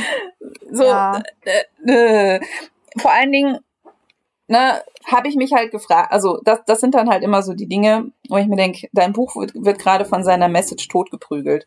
Es tut mhm. mir leid, dass das so ist, aber dein, dein Worldbuilding, deine Charaktere sind größtenteils Pappaufsteller. Ähm, dein, dein Worldbuilding macht keinen Sinn an einigen mhm. Stellen. Der total perfide, unterdrückerische Tyrannenkönig stellt sich immer dann völlig dämlich an, wenn der Plot das gerade braucht, nämlich wenn es darum geht, irgendwie Sophias Handlungen für seine Propaganda zu verwenden, was er irgendwie bei allen anderen Leuten macht, aber nur mhm. bei ihr halt irgendwie nicht darauf kommt. Mhm. Ähm, weswegen sie unfassbar special ist für die Revolution, weil sie ist ja jetzt irgendwie so die, die, die persönliche Erbfeindin des Königs, wo ich mir denke, ja, du hast Hunger Games gelesen, aber nein, du hast Hunger Games nicht verstanden. es tut mir leid, weil äh, mhm. Katniss, Katniss wird nicht die Heldin der Revolution, weil sich das Regime dumm anstellt. Also schon, auch ein bisschen, aber zumindestens nicht, weil das Regime ständig für sie ihre, seine eigenen Regeln bricht, sondern weil sie die Regeln des Regimes gegen das Regime verwendet. Das ist ein Unterschied. Mhm. Anyway. Was mich besonders genervt hat an dieser ganzen Chose, wo halt eine komplette Geschichte offensichtlich einer, wenn auch total berechtigten, aber irgendwie ohne jede Nuance vorgetragenen holzhammerigen Message unterge mhm. untergeordnet wird, ähm, ist halt, die Charaktere bleiben komplett auf der Strecke. Es gibt halt ein paar, die sind halt irgendwie ganz spannend. So die, die gute Fee ist natürlich die böse Hexe, weil wir haben halt irgendwie alles umgekehrt und gut ist böse und böse ist gut und bla. Aber das hat halt überhaupt keine Nuancen. Mhm. So, du, du drehst halt um, wer gut und böse ist in der Geschichte. Also die, die Stiefmutter und die Schwestern sind jetzt die Guten und der, der König, also der, der Prinz und die, die, die Fee sind jetzt halt die Bösen. Mhm. Aber das ist immer noch genauso schwarz-weiß. Du hast halt mhm. keinerlei, du hast halt keinerlei Nuance da in irgendeiner Form eingeführt. Dann mhm. wird kurz darüber verhandelt oder verhandelt sie kurz mit einem, mit einem von den netten Männern, wo wir dann auch ein Not All Men Gespräch führen können, ähm, mhm. darüber, ob er sie beim Ball kaufen will. Also er bietet ihr das an. Und sie dann so, mhm. ja, aber was willst du denn?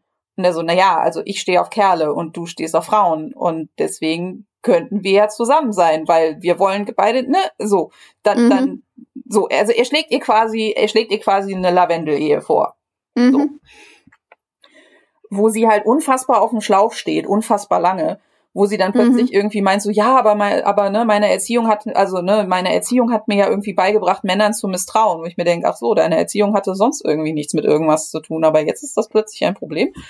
Ähm, Aha das, das wird aber nie zu Ende gedacht. Dieser Typ wird da, verschwindet irgendwann aus der Geschichte und taucht erst in den letzten fünf Seiten wieder auf. Mhm. Ähm, was ich sehr schade fand, weil zumindestens was halt so die typisch queeren Themen angeht, die sie so anspricht, ist sie tatsächlich in der, in der Lage, nuanciert zu denken. Äh. Nur bei allem anderen nicht. Ähm, aber was, was, was für mich so dem, dem, dem Fässchen das Krönchen aufgesetzt hat, ist, dass es halt irgendwann eine Szene gibt, in der sie sich halt irgendwie verstecken müssen, weil halt der König jetzt natürlich irgendwie mit Plakaten nach ihr fahnden lässt, weil mhm. sie ja vom Ball geflüchtet ist, weil es ihm nicht einfällt, einfach so zu tun, als wäre sie gestorben oder einfach, einfach zu behaupten, man, seine Wachen hätten sie irgendwie umgebracht, weil, weil er dumm ist, darauf kommt er irgendwie nicht. Ähm, mhm. sondern jetzt halt irgendwie groß äh, Propaganda, also ne, so in großen Stil nach ihr suchen lässt und allen Leuten unter die Nase reibt, dass sie halt irgendwie sein Regime unterwandert hat, wo man sich denkt, also der Typ soll schon seit 200 Jahren an der Macht sein, kann ich mir irgendwie nicht vorstellen. Anyway. Mhm.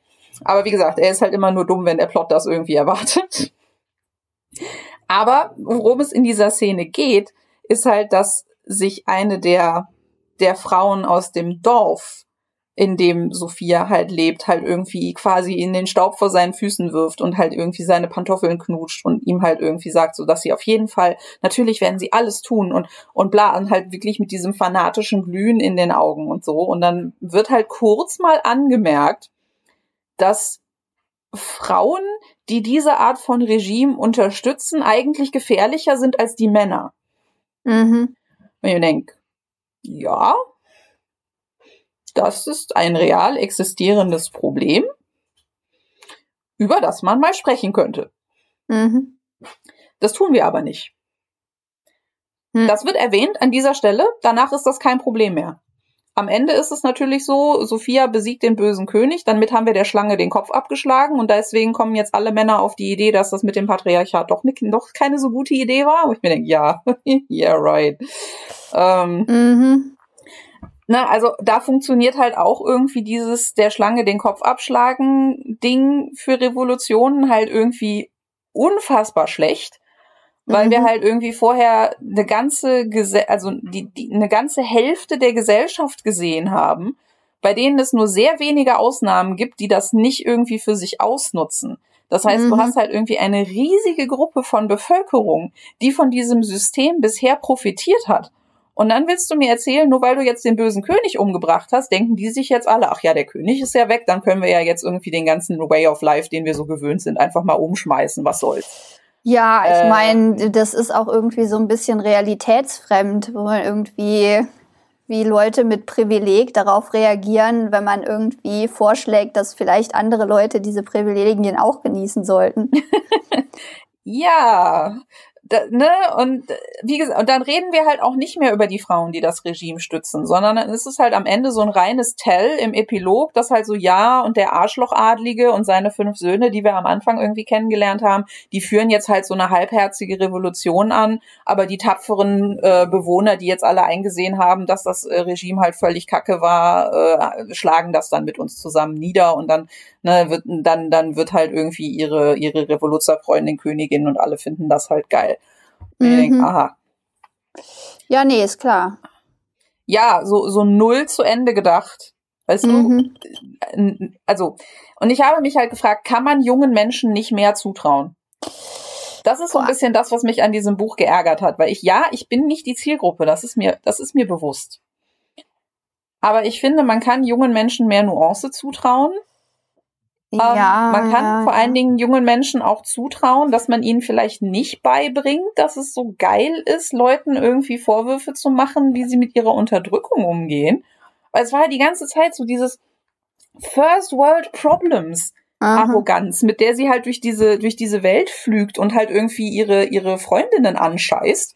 Aha. Wo ich halt denke, so, ja, ich hoffe, dass halt irgendwie die ganzen Teenager, die das bei TikTok sehen, wenn das halt irgendwie so eine TikTok-Sensation ist, daraus jetzt nicht unbedingt äh, die Lehre ziehen, dass es voll cool ist, halt irgendwie Frauen in Afghanistan oder sowas halt irgendwie Vorwürfe zu machen, wenn sie nicht für ihre Rechte kämpfen wollen. Ja, also, oder wieder diese, diese Rückkehr zu irgendwie Frauen, die sich entscheiden, Hausfrau und Mutter zu sein, denen irgendwie vorzuwerfen, dass sie die Falschen ihrer Freiheiten ausnutzen. Ah. Ja, das ist ich ja auch so, ne? Also Cinderella ist halt in der Geschichte dann mehr oder weniger, ähm, ja, mehr oder weniger nur auf den Ball gegangen und hat halt nur den Prinzen geheiratet, weil die böse Fee ihr halt irgendwie einen Liebestrank untergemischt hat. Das heißt, sie war halt gehirngewaschen mhm. und äh, willenlos quasi, wo ich mir denke, yo, nehmen wir doch der, nehmen, nehmen wir der Frau einfach mal ihre Agency weg. Das ist voll cool, weil sich ja offensichtlich nur völlig gehirngewaschene, äh, willenlose Tools des Patriarchats dafür entscheiden würden, halt irgendwie zu heiraten und Kinder zu kriegen. Äh, das ja. ist so ein Alice Schwarzer Feminismus. Damit kannst du mir den Buckel runterrutschen. Ja, ich meine, ein Punkt, wo ich mir auch denke, so, mh, hm, weil ich meine, ja, wir wissen immer, dass Metaphern irgendwo zusammenbrechen. Ähm, aber dieses es unterstellt, die Geschichte unterstellt ja, dass es irgendwie so ein Oberhaupt gibt, einen Kopf der Schlange, den man abschlagen muss und dann wird alles gut. Aber wenn man sich dann mal die Realität anguckt, dann stellt man fest, es gibt da diesen Schlangenkopf gar nicht. Und jetzt irgendwie Menschen ein System auf eine Weise zu erklären und ein System auf eine Weise zu kritisieren, dass für die Realität dieses Systems überhaupt nicht anwendbar ist, wo kommt dann der Moment, in dem sich diese Leute denken, so ja, aber ja, wo ist denn dieser Kopf, den wir abschlagen können? Wenn es den gar nicht gibt, sind wir doch machtlos. So, ich meine, vielleicht ist das irgendwie zu viel, zu viel gedacht oder so, aber das, das wäre so ein Punkt, wo ich ja. denken würde, mm, ist, ja. das, ist das ein so konstruktives, eine so konstruktive Metapher dafür? Es ist halt, es ist halt vor allen Dingen eine Power-Fantasie. Von vorne mhm. bis hinten. Weil, ne, du halt ein Mädchen hast, das nichts Besonderes kann, mhm. auch offensichtlich nichts Besonderes irgendwie beizutragen hat, aber die jetzt durch ihre persönliche äh, innere Überzeugung, die sie Gott weiß woher hat, mhm. jetzt irgendwie so zum, zum, zum Licht der Hoffnung für das Königreich wird und dann natürlich auch irgendwie am Ende den Bösewicht umbringen darf. Und ich denke, ja. Ja, weil die Todesstrafe ist die einzig gangbare Lösung für solche Probleme, nicht wahr?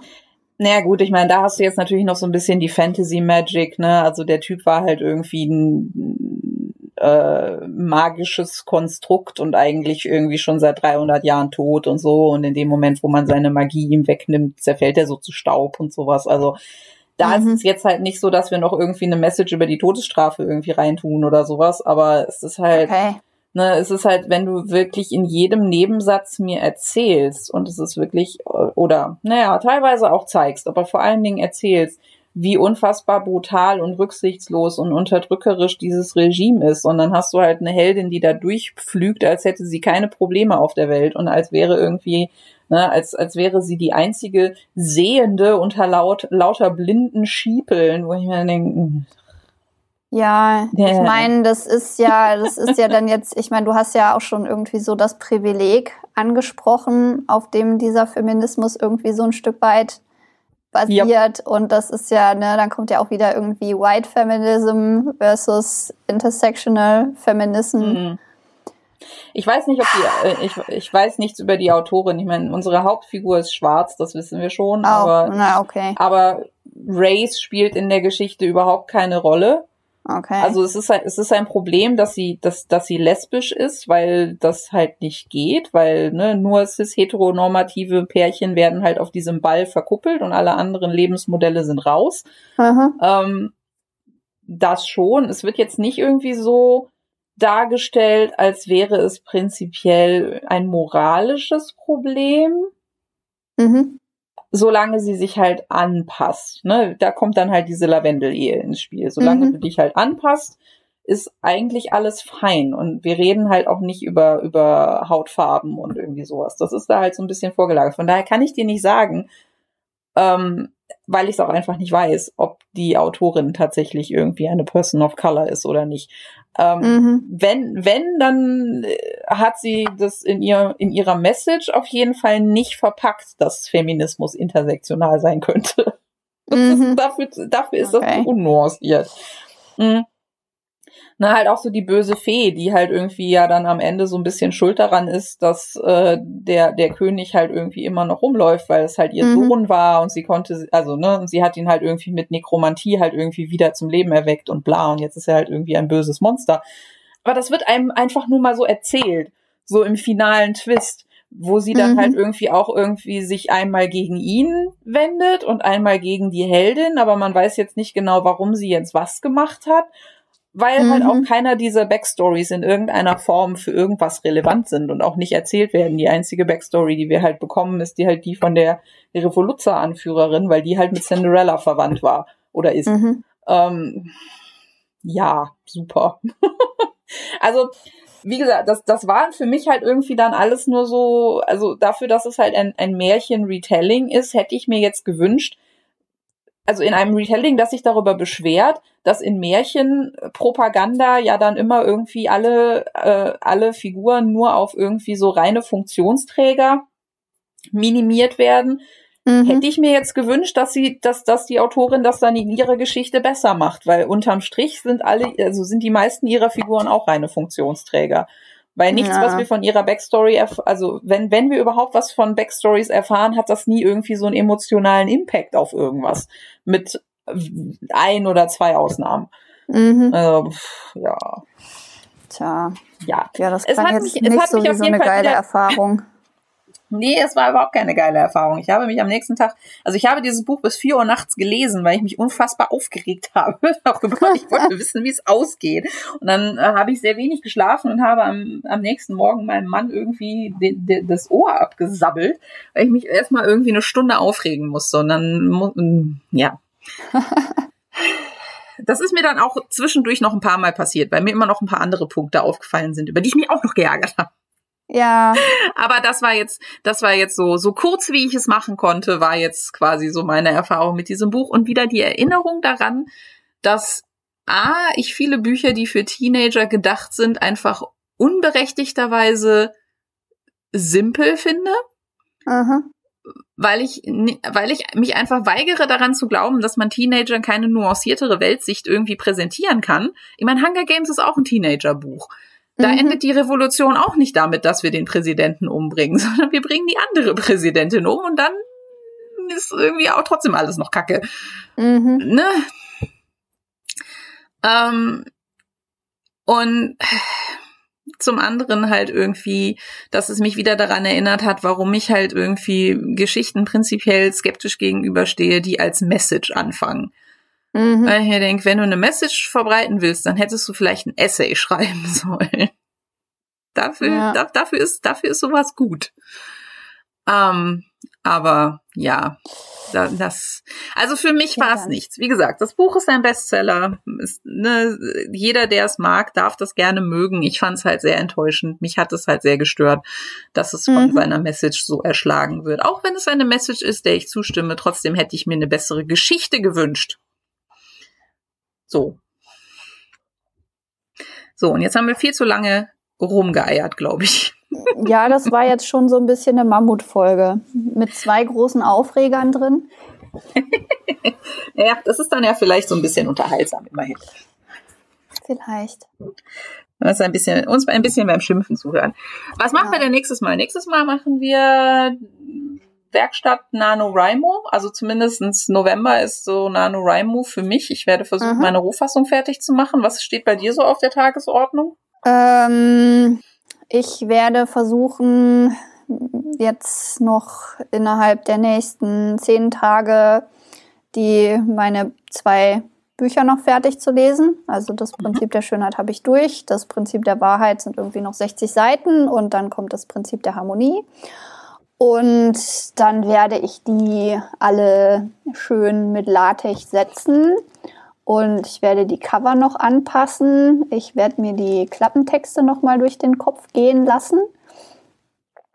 Und dann werde ich in irgendeiner Reihenfolge diese, also das Prinzip der Schönheit und das Prinzip der Wahrheit, kriegen beide eine Neuauflage.